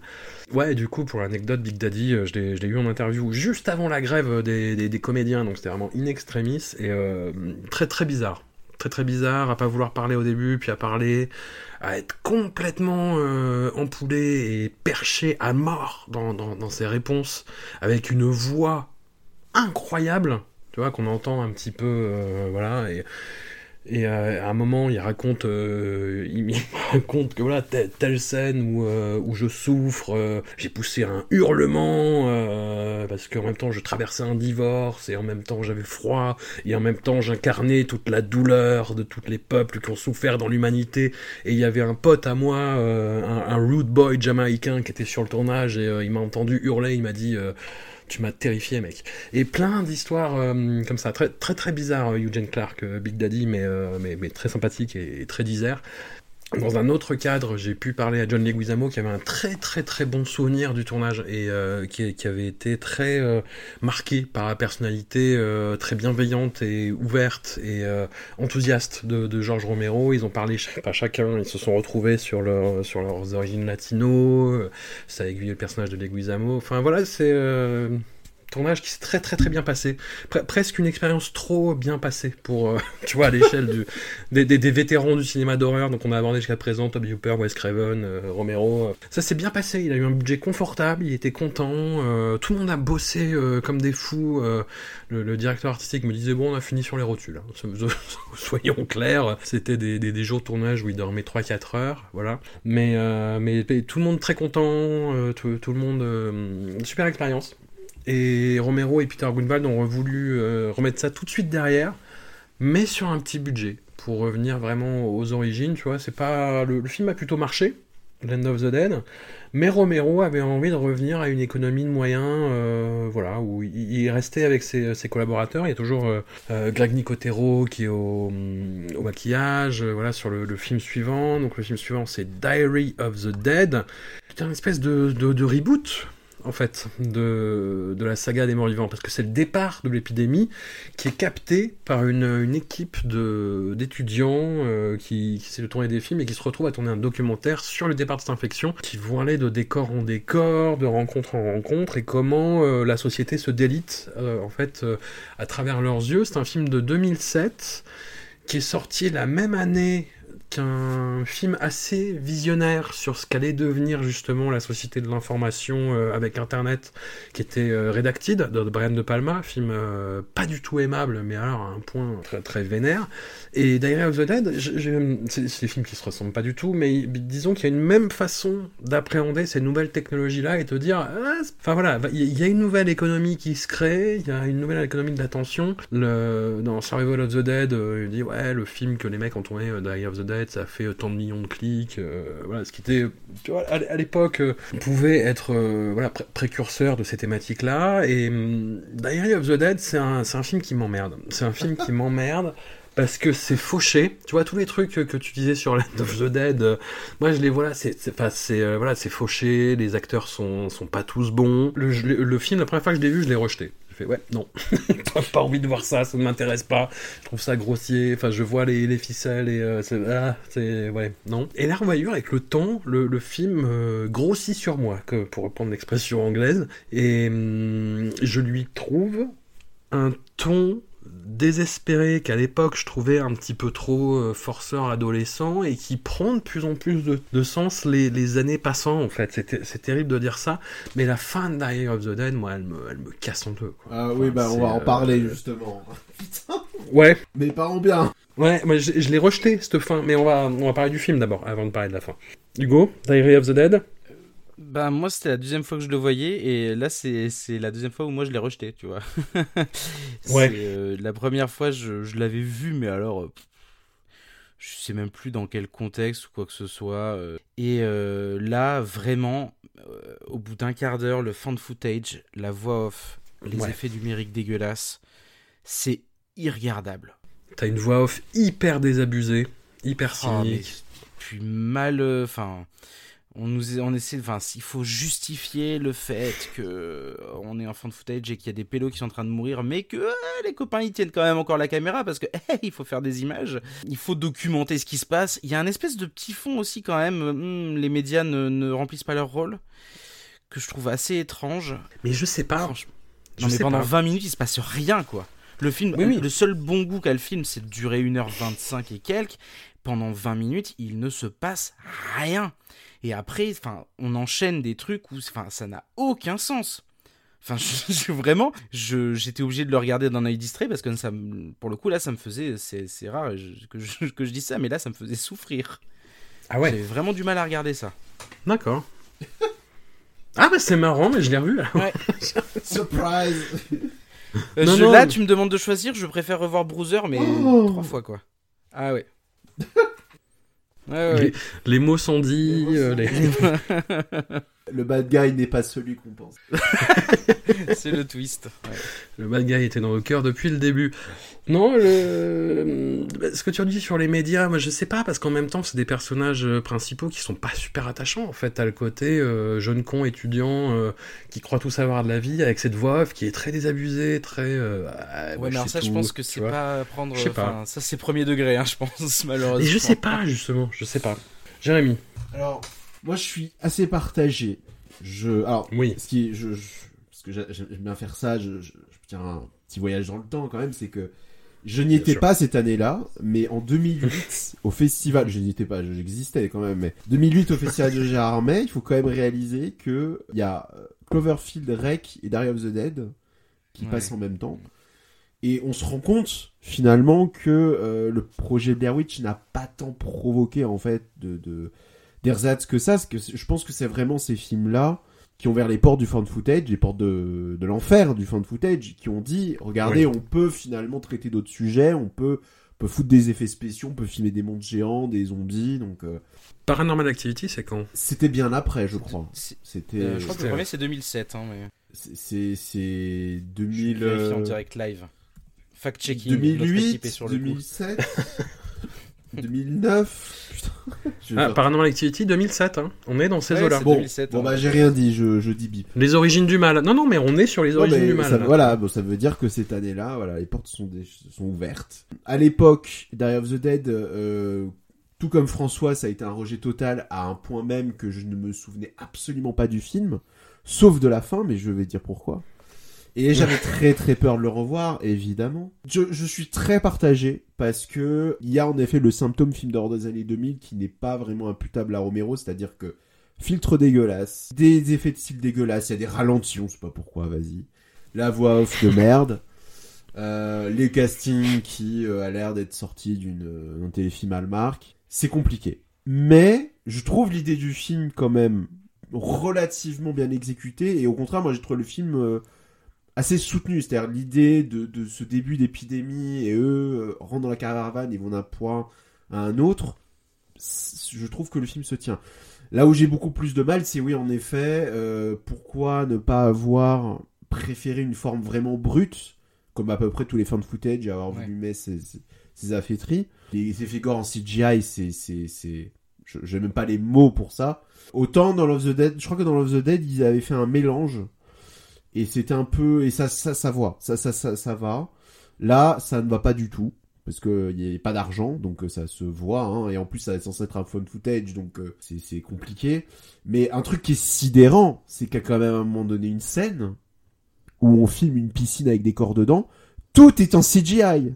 C'est-à-dire qu'ils se Mm. sont même pas dit, on va juste mettre deux pelés dans une piscine. Non, on va faire l'eau et les corps en CGI. C'est très grave. Pour moi, d'ailleurs, c'est ça le problème du CGI, c'est que maintenant, tout le monde n'en a plus rien à foutre. Je te dis, on verra en post-prod. Mm. Euh, mais après, voilà, le film, je sais pas, je trouve qu'il a une idée, il s'y tient. Finalement, d'ailleurs, je crois que des, des fan footage avec des zombies, je suis pas certain qu'il y en ait eu tant que ça. J'ai pas envie de tirer sur l'ambulance. Mais par contre, je suis pas content du tout parce que la fin, pour moi, c'est un plagiat de celle de Savini, du film de Savini. Ouais. C'est littéralement la même chose. C'est, oh là là, regardez, euh, la barbarie, euh, c'est pas sympa. euh. je suis genre, bah oui, mec, mais enfin, voilà, tu es en train de voler une idée, là, c'est... D'ailleurs, il y a un autre problème dans Air of the Dead, euh, finalement, il y en a quand même beaucoup, hein. C'est que Romero, d'habitude, il est relativement assez fin dans ses intentions. Je ne parle évidemment pas de Bruiser, hein.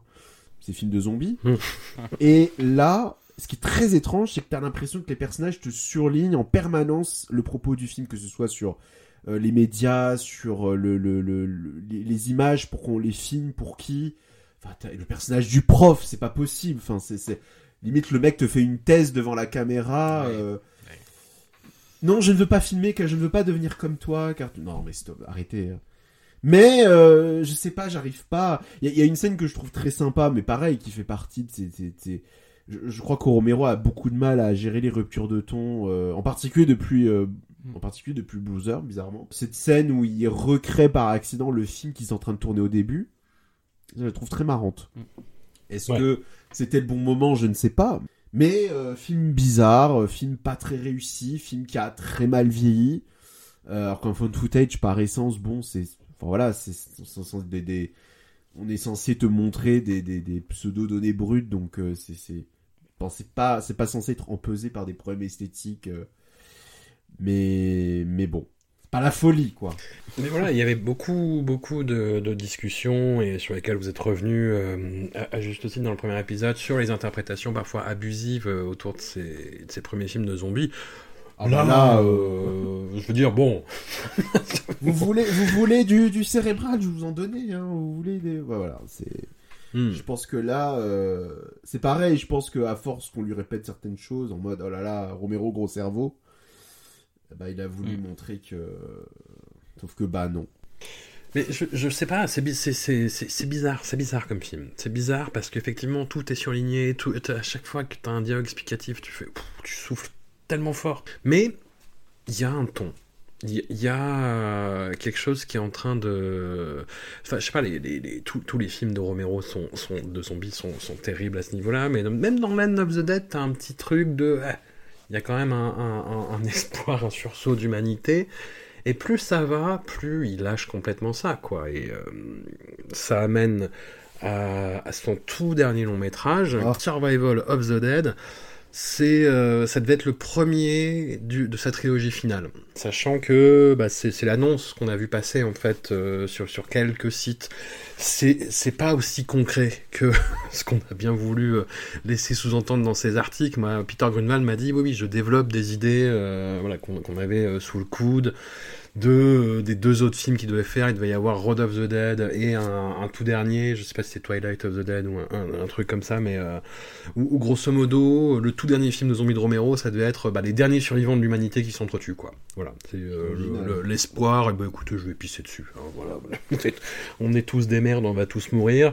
Plus ou moins, voilà, c'est ce, ce ton très très désespéré qu'il y a dans Die of the Dead et qui est dans Survival of the Dead. Film très curieux. Tu parlais du, euh, du festival de Gérard Armé, euh, Ah bah, vu. Jérémy tout à l'heure. Bah voilà, bah on l'a vu euh, à, la, à la même séance. Ah là là. Et euh, je, je sais pas, je sais pas toi, mais euh, je suis sorti, mais avec un point d'interrogation, mais de 50 mètres au-dessus de la tête, quoi. C'est bizarre parce que moi je me souvenais, alors je me souvenais relativement bien du, bien du film, et je me souviens Ouais. que quand je l'avais vu, je m'étais dit, il en a plus rien à foutre, et il fait un peu ce qu'il veut, mais euh, mais je pense que tu sais c'est c'est c'est c'est Gérard May, tu tu tu es dans l'ambiance, t'as t'as tu tu t'en fous un peu, donc je pense que je m'en foutais aussi un petit peu. Je me suis dit allez, il en a plus rien à battre. Bon, c'était une année compliquée. Hein. Ah oui, c'était putain, moi dire que j'avais commencé avec ça. Il a fait le Halloween 2 de Rob Zombie. Ah, moi, Euh, pas vu, que, genre. que d'aucuns défendent, mais euh, compliqué quand même. Il y avait Splice de Vincenzo Natali, il y avait Le Grand Prix, c'était 51-50 rue des Ormes, ce film québécois chelou. Il y avait La. Horde, Yannick Dahan. Il y avait Amer qui s'était fait huer. Ouais, ouais, ouais, je me rappelle. On. Je me rappelle. C'était compliqué. C'était très très très compliqué comme édition. Et donc Survival of the Dead, oui, j'étais sorti, je, ben, je, je sais pas. Franchement, aucune idée. Alors là, on, reprend plus ou moins euh, là où Diary of the Dead avait terminé, c'est-à-dire qu'on retrouve en fait des personnages de Troufion qui, euh, truandent les héros euh, à un moment dans une scène. Tu te dis bon, c'est pas forcément des personnages que j'avais envie de retrouver, mais c'est pas grave, vous retrouverez. Ouais. Ah oui, oui, mais complètement. On évoque le film des étudiants, comme je disais, il faut, ouais, ils ont fait 5 millions de vues sur YouTube. Voilà, on part de là et on va, en fait, sur une île euh, isolée où il y a deux clans irlandais euh, qui s'affrontent. Euh, et ça part en espèce de western avec très bizarre, très très très très très bizarre. Les, les Muldoon contre les O'Flynn, de voilà, de, de deux clans irlandais euh, sur le sur une île euh, sur la côte du Delaware. Et euh, aucun sens, aucun sens encore une fois. Enfin voilà, t'as deux familles, il y en a une qui garde les morts euh, en attendant qu'on trouve éventuellement un remède, l'autre qui disent qu'il faut les tuer, ils s'engueulent. Et ça n'a aucun sens. Et ça n'a aucun sens jusqu'au plan final. Putain, Que ça je m'en souvenais très bien. que je trouve fou. Mais, Ouais. mais qui n'a rien à voir avec le film qu'on vient de voir. Enfin, qui est. Ah bah, euh, Un peu quand même. bah, euh, c'est, c'est, c'est- si, c'est une façon pour Romero de, de boucler la boucle de, de, de tout ce qu'il a fait autour du zombie, et ça a beaucoup de sens, mais euh, le film est tellement random. Tu ne sais pas, enfin, c'est, t'as l'impression de séquence en séquence que le- la séquence ne sait pas si elle, elle doit être comique, dramatique, horrifique ou les trois en même temps. Ouais, c'est, il y a- y un truc de ton, mais qui est vraiment très très particulier, quoi. Il y a moi un acteur que j'aime beaucoup, euh, Kenneth Welsh, pareil. Aucune idée de ce qu'il joue, de comment il le joue, de pourquoi il le joue. C'est un des, un des chefs de clan, c'est les, les- les- non, c'est les O'Flynn. Quel film chelou, Survival of the Dead quand même. Je parle là-dessus. Je pourrais peut-être dire trop de choses, parce que j'en ai dit beaucoup, mais euh, Ah ouais, Vas-y, Jérémy, si tu veux. Ah bah pour le coup j'ai rien à dire, alors ça va être vite vu. Hein. Non, Ah ouais. bah euh, je l'ai revu parce que je me suis dit quand même on va. Et puis bon voilà, déjà je disais que Land of Z j'avais rien à foutre de ce qui se passait. Bon là c'est c'est pareil, c'est pas un film que t'as envie de t'as pas envie de lui cracher dessus, t'as pas envie de, de de lui foutre deux coups de pelle et voilà, mais c'est c'est globalement il a plus grand chose à dire. C'est peut-être ça qui le sépare de Dario of the Dead où il avait presque trop de choses à dire. Là, Mm. euh, ouais, voilà, il est dans sa cour de récré avec ses zombies. euh, je- moi, je comprends pas le choix de cette île, de ce délire western. Je, je, je, je suis même pas sûr qu'ils savent en fait ce qu'ils ce qu'ils faisaient. S'il était inspiré par un film que dont j'essaie de retrouver le nom là dans ma tête, mais je n'y arrive plus. Ah. Et en oui, fait, un, vieux western des années 50, ouais. Oh là Oui, là. je me rappelle. euh, ouais, ouais. Il avait un film en tête en fait euh, Ouais, bah, au moment de faire celui-là. Ah bah, on voit le résultat. hein. Oui, c'est- mais si, c'est pour le plan final. hein. C'est pour le plan final de ces deux chefs de, on spoil, hein, de ces deux chefs de clan euh, devenus zombies et qui continuent à vouloir s'en- s'entretuer avec la, la lune en arrière-plan. Plan complètement dingue et qui en plus fait complètement euh, toc et en Ouais. même temps et assez beau. Enfin, c'est, je, je, je- je dis ah putain, il, il se passe un truc. Ah bah c'est le dernier plan. Voilà. Et pareil, j'ai pas envie de cracher sur le film non plus. J'ai pas, j'ai pas envie euh, de lui faire du mal. Parce que c'est pas détestable, c'est juste parce que c'est pas détestable, mais, mais après, voilà, c'est c'est- c'est indigent, quoi. Le film est là.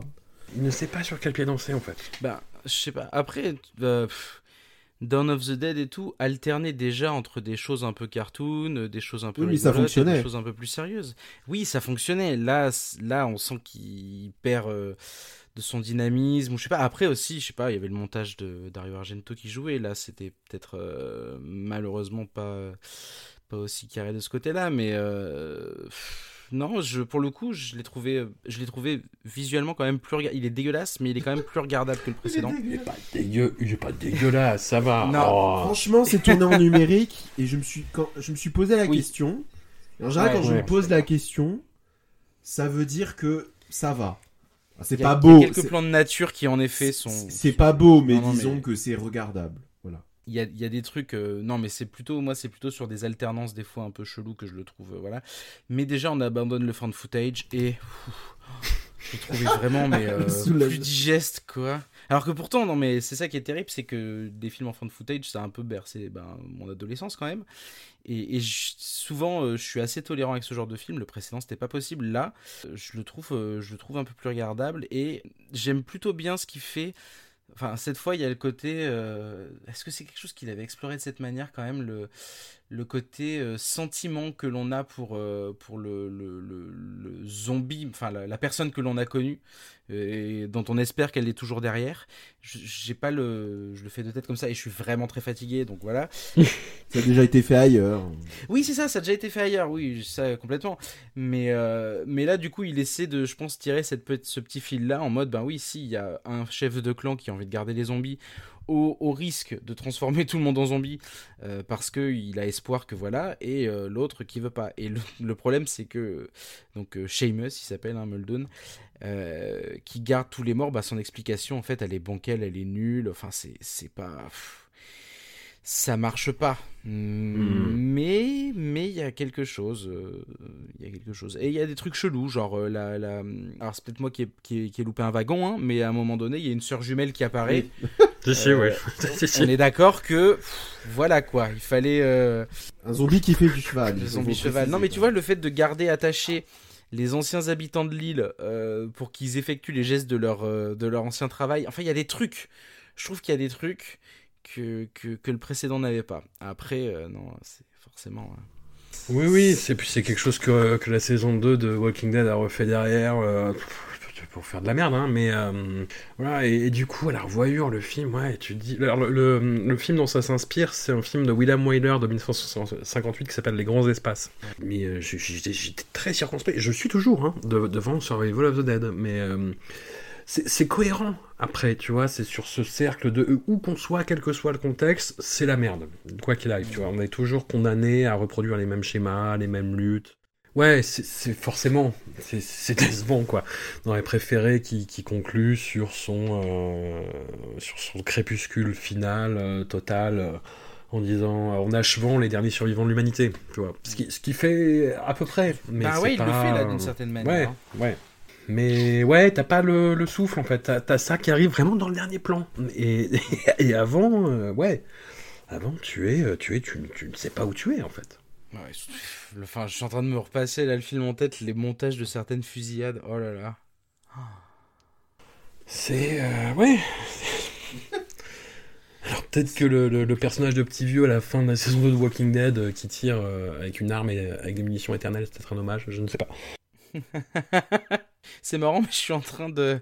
À la fin du premier épisode, avec ma compagne, on s'est dit est-ce qu'on se regarderait pas l'intégrale de Walking Dead? C'est du masochisme, ça. si, si, si, ouais. on est à la fin de la saison 4, là. Oh, non, mais enfin, cette série ne finira jamais, quelle idée de... Bah ouais, je sais, mais bon. Alors là, vous êtes parti pour un tunnel de la saison ouais. 4 au début de la saison 7. Ah, vous allez vous régaler. oh là là. Ah, il se passe tellement rien, c'est super. Bref. euh, mais c'est un, un, autre sujet, mais on pourra, on pourra en parler si tu veux. Mais euh, c'est... Oui. Ah. Je veux bien. Quel enfer. Je pense que j'en aurais besoin à un moment donné. Oui, oui, oui, je, je comprends, je comprends. J'ai dû tout regarder pour le, le supplément zombie de, de Mad Movies et, euh, et j'étais pas content. Hein. j'étais pas content. Ah, c'est vraiment pas bien. C'est vrai. C'est vraiment pas bien Walking Dead. Hein. C'est vraiment pas bien. Et les, les, les séries euh, spin-off, euh, je crois que c'est pire. mais, mais d'une oui, façon ça a la réputation d'être pire. Ouais, j'ai jamais, bah, Ouais. jamais regardé forcément parce que là, euh, ce qui s'était passé, c'est que je m'étais arrêté à la fin de la saison 2 en me disant oh, je vois où ça va, je veux pas voir ça. Et euh, ma Ouais. compagne s'était arrêtée au, au pilote en disant non non ça fait trop peur, je peux pas le regarder toute seule. Et en fait là, on s'est Mm. dit allez, c'est le moment, on y va, on n'a pas de temps libre, donc c'est vraiment le moment d'y aller. Et en fait, on le regarde un peu au compte-goutte comme ça et ça a, on va dire, l'avantage de vraiment pas être mobilisateur intellectuellement quoi. Mhm. Ah non, tu peux t'endormir pendant 4 épisodes et être au même point. Ouais. euh, ouais. Ouais, ouais, ouais. Être au même point et même Mm. pas de soucis. Tu comprends tout de suite où on est tout le monde. C'est. euh, On l'a pas déjà vu ça? Non, non. Ouais. enfin. On dérive, on dérive. Des, des- des trois, des trois réalisateurs dont on a, euh, dont on a parlé, c'est peut-être celui qui a eu euh, la carrière la moins funeste, la moins triste, la moins bon? euh, déprimante. Ah, Jérémy n'est pas d'accord. Oui, non, mais je vois ce que tu veux dire. Il n'y a pas eu de descente aux enfers. Mais peut-être parce que euh, il n'y a Ouais, jamais eu de. ouais, ouais. C'est, euh, il a passé ses dernières années à Pittsburgh, euh, entouré de, de ses proches, avec des gens avec qui il aimait travailler. euh, Land of the Dead, son dernier euh, bah, d'honneur, c'est peut-être euh, trop, trop gros mot, mais sa dernière grosse production, on va dire, enfin production euh, voilà, d'un certain, d'un certain standing, ça s'est bien passé. euh, il a été dépossédé de projets, mais c'était pas, C'est- voilà. ça, ouais, le trou de sa carrière en fait. En fait, le, le, le, le- malheureusement, le, flop de sa carrière, c'est qu'à un moment donné, il y a enfin, il a été dépossédé, ouais, comme tu dis, de, de projets, mais de suite en suite, quoi. C'est-à-dire que ça s'est, Hmm. ça s'est vraiment enchaîné dans les années 90. Et voilà, et on, et on lui doit euh, ce genre euh, qui, euh, dont on dont on n'en peut plus aujourd'hui. Merci pour tout. Bah, moi ça va. euh, non, Non, Non, c'est vrai, non, non, mais je suis d'accord, évidemment.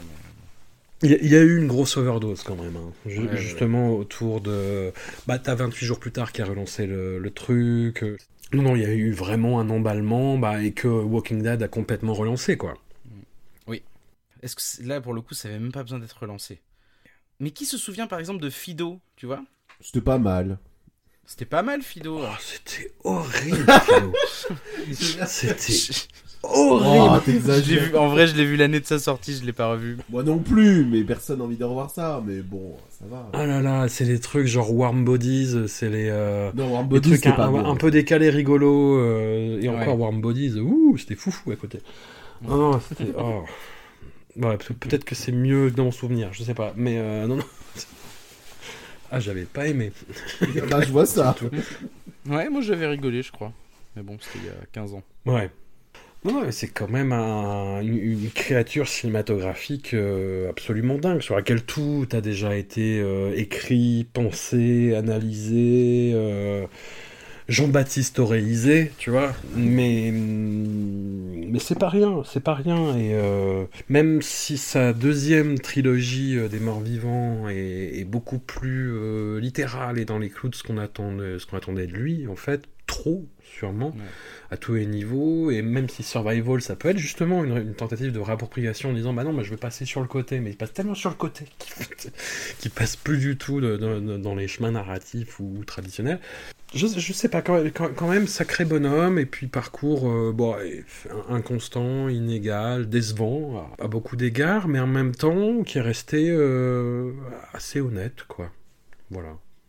Par rapport, par à Wes Craven et Toby Hooper. Voilà. Oh, je trouve qu'ils sont quand même restés honnêtes. euh, T'as l'impression que- C'est quoi la. Tu, tu la vois où la malhonnêteté dans la carrière de Toby Hooper ou de Wes Craven? Artistiquement, tu vois. Le- Ouais, d'accord, ouais. Toby Hooper, c'est quelqu'un qui, avait, qui, en, qui en avait toujours sous la semelle, mais qui avait vraiment. euh, c'est, c'est lui qui a le plus pris dans la gueule, justement, en termes de. Mm. Bah, de dépossession, de tout problème de production, etc. Enfin, tous ces films, c'était, c'était, c'était, euh, c'était un enfer, quoi, euh, à, à plein de niveaux. Wes Craven, c'est, un grand malentendu qui s'est poursuivi d'un bout à l'autre de sa carrière. Le mec voulait faire la musique de mon cœur et quelque part, euh, non. Quelque part, non. C'est vrai que ça. pas. oui. Et voilà, donc c'est. Oui, oui, pas... dire malhonnête, c'est peut-être un peu, un peu violent, mais euh, ouais. Voilà, je, je sais pas, du trio, c'est peut-être celui qui s'en sort le mieux, je sais pas, Georges Romero. Bah, peut-être, ouais, c'est vrai. Il faudrait faire un épisode où on les croise. euh, La figure du zombie, vous, vous tolérez toujours, quand même, par exemple. Euh, pas forcément, non. Pas forcément. oui.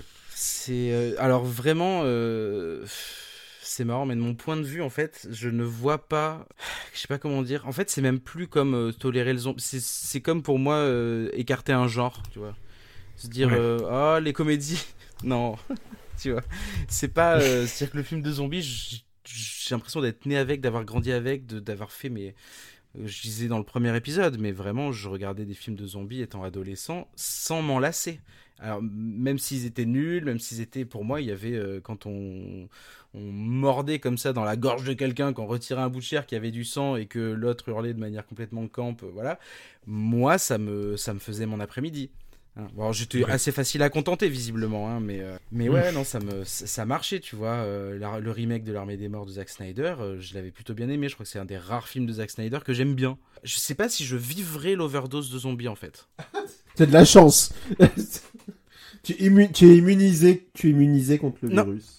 Mais à la limite, ouais, au bout d'un moment, c'est ça, en fait. C'est pour moi, en- enlever le zombie de, de certains films, bah ouais, c'est comme enlever. euh, je sais pas. T'enlèves le squelette, ou t'en- je sais pas. C'est. euh, c'est non, c'est c'est un truc euh, dont j'aurais du mal à, euh, à être complètement dégoûté, mais c'est même pour vous dire le, le film de Jim Jarmusch, là. Euh, s'appelle Ce Dead Don't Die Ah mon dieu, Don't. Die. Et bah ouais, bah tu vois, je. Ah ouais, donc t'es irrécupérable en fait. T'es irrécupérable juste. Oui, oui, non, mais je sais, hein. Non, mais je, j'en ai complètement conscience. Mais euh, oui, The Dead Don't Die, c'est, euh, enfin, je sais pas, le, en avoir à ce point, enfin, c'est un film nihiliste, tu vois. Et mais si, c'est nihiliste. C'est... Mais je sais pas, sur le climat ambiant, c'est allez, arrêtez-moi de me faire chier. Et quoi de mieux que le zombie pour faire un film complètement nihiliste? Ouais, c'est, mais Enfin, c'est bon. nihiliste comme les bad guys de Big Lebowski, quoi. C'est juste des gens qui croient en rien et qui font n'importe quoi. Mais Voilà, on est d'accord, mais bon. Mais non, c'est pas le problème, c'était pas que c'était un film de zombies, c'est qu'il en avait rien à foutre de ce qu'il racontait, quoi. Et le côté méta du film, il était mais tellement nul. Ouais, non, mais oui. Oh là là, la scène où euh, Bill Murray il regarde Adam Driver et il fait Ah, tu sais comment? J'ai lu le script. J'étais là, mais j'avais la tête dans les mains. Je me dis Mais ah Mais ça te fait pas du bien de temps en temps de voir un film où personne n'en a vraiment rien à foutre et c'est pas grave? Genre là, il y avait ça, un dé- truc. ça dépend, ça dépend. C'était pas grave. Il y avait... oh, je suis Ouais. arrivé dans ce film, il y avait... il s'est il s'est pas passé grand chose, j'en suis sorti, il s'est pas passé grand chose, mais j'ai rigolé deux ou trois fois et c'était pas grave. Tu es bon public, Hugo. Ouais, je suis On- trop on bon public, non mais je sais, non, non. On continue à avoir l'esprit d'escalier, mais du coup, euh, je sais pas si vous avez vu les feuilles mortes d'Akiko Ismaki. Pas du Ah tout. non. Le, bah, c'est Akiko Ismaki, donc c'est des gens qui font la gueule, euh, euh, qui sont très euh, à contre-temps, on va dire. Et en gros, ils vont voir The Dead Don't Die au cinéma. Oh. Et ils sortent sans rien dire, parce que c'est Coris Maki. le mec, il sort une clope, il allume sa clope, et il fait alors. Et t'as la nana qui le regarde d'un air hyper sérieux, tu vois, sans bouger le regard, et qui fait c'est le film le plus drôle que j'ai jamais vu de ma vie. Sur ce ton-là. c'est un très bon résumé de The Dead Don't Die. Après, je crois qu'il le dit sérieusement parce qu'il s'aime bien euh, Coris Maki et, et Jarmouche, mais bon, voilà, c'était très euh, The Dead Don't Die, c'était ça. Non, le problème des films de zombies, et comme les fins de footage, c'est que dans l'absolu, c'est hum, de genre lequel je n'ai rien. Enfin, j'ai j'ai pas de, de, de bif, mais c'est que j'ai l'impression d'avoir tellement vu tant de fois le même film qui répétait les mêmes codes, avec la même architecture narrative, tu vois, qui revenait, et qui a Ouais. été amené par Romero. Tu vois, le... voilà, on te pose la situation, on développe des personnages, et puis à la fin, il y a une dernière menace qui fait que. euh, voilà. Et euh, tu vois, je- genre, euh, j'ai- essayé de le retrouver. Il y a un film irlandais de 2017 que j'ai bien aimé, qui s'appelle The Cured. Euh, je sais pas si vous avez vu. Et ben ça, j'ai trouvé ça bien. Parce que putain, Ouais, ouais, oui, voilà. chouette, oui, en fait, en fait, le principe, c'est, euh, je sais plus si on, si on a trouvé un, un- un vaccin, mais ou si les zombies euh, de- redeviennent humains au bout d'un Ouais. moment. Mais grosso modo, t'as ça. T'as des personnes qui ont été zombies et qui se réintègrent dans la vie euh, quotidienne tant bien que mal, parce qu'ils se rappellent de tout ce qu'ils ont fait en étant zombies, en fait. Et le film est, le film est super. Et le film est hyper intéressant. Et c'est, c'est, et c'est un point de vue. euh, je fais ah, enfin, tu vois quoi. C'est et le fan footage, pareil en fait. Les, les Paranormal Activity, moi, ces films, euh, ils me cassent les couilles parce qu'il se passe toujours la même chose. Ça n'a aucun intérêt. Jouer sur la peur à ce niveau-là, tu joues pas sur la peur, tu joues sur le sursaut en fait. Oui, oui, Et ça me oui. et ça me saoule. Mais, mais c'est pas pareil parce que là on est sur une forme. euh, Enfin pour moi le zombie c'est plus. euh, Là le zombie c'est un thème, c'est un objet, c'est le fan footage c'est. Euh, Enfin pareil c'est difficile je trouve de. Enfin Mm. est-ce qu'on aura épuisé euh, Enfin si dans l'absolu si on va l'épuiser un jour le fan footage mais bon il y a toujours des réactualisations possibles et je suis en train de penser en fait euh, par rapport aux zombies c'est vrai que je suis très immunisé parce qu'en fait c'est aussi je pense mon rapport aux jeux vidéo. Euh, Ouais. qui fait que euh, le zombie c'est vraiment euh, enfin je suis pas du tout jeu de tir je suis pas du tout jeu enfin mitraillette tout ça je je m'en fous dans les jeux. Euh, j'ai plutôt tendance à, à les éviter. Mais c'est vrai que par exemple dans un Days Gone ou dans un Resident Evil par exemple moi je suis vraiment ultra ultra fan de Resident Evil. Euh, ça me permet de, de tirer sur des trucs où vraiment euh, voilà quoi c'est possible de tirer et je pense que c'est aussi lié à mon rapport aux jeux vidéo où je me dis que je pense qu'il faudra sortir des Resident Evil peu importe euh, j'y jouerai toujours. En vrai, j'y jouerai toujours. Et ce sera toujours les mêmes tropes et ce sera toujours la même structure narrative. On va passer dans les égouts, on va finir dans un laboratoire et voilà. Il y a Chris Redfield qui va venir nous, sauver à la fin, mais, euh, mais j'y jouerai toujours. Et en fait, et en fait ouais, c'est peut-être ça aussi qui fait que j'ai une forme de tolérance ou en tous les cas de, de laisser aller euh, vis-à-vis du zombie. Quoi. Tu vois, tu parlais là, ouais, c'est comme si tu t'enlevais un genre en soi. Je suis d'accord, mais c'est comme dans ce moment et qui est pas tout à fait fini, où la comédie française, en fait, les comédies romantiques, c'était toujours la même structure. C'était des espèces de Mhm. comédie du mensonge. Ouais. Un, un garçon Ouais. rencontre une fille, lui fait croire un truc, voilà. Son mensonge explose, il prend sur lui, il y a une scène où il se met à courir dans la rue, parce qu'il a cette, cette épiphanie, et il va euh, dire à la fille euh, Ah, je regrette, euh, ah, je te promets. euh, voilà. Et c'est putain, mais toujours ce putain de, de schéma qui revenait. Tu vois, c'est pas la comédie le problème, c'est toujours utiliser les mêmes putains de schémas.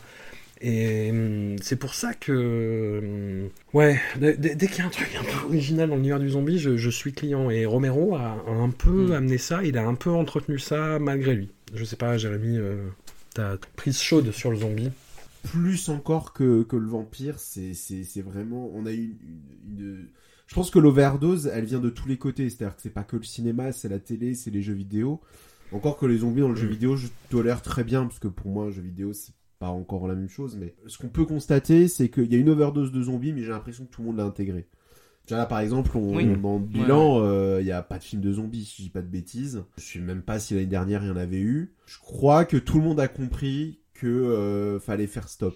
Ça, c'est beau, presque. Tout le monde a compris. tout le monde a- Parce qu'on en a eu vraiment, non, comme tu le dis. Moi, et pourtant, je pense que j'en ai vu beaucoup moins que toi. Par contre, à la question, est-ce qu'il y a encore des choses intéressantes à faire avec des zombies? Bah, je sais pas, en fait. Hmm. Le gros point, le, le point d'interrogation est total. Alors que pareil, c'est une créature qui m'a toujours fasciné et terrifié, mais même Romero, la preuve est arrivé à une forme un peu d'usure, quoi, où finalement, euh, c'est très anecdotique, quoi.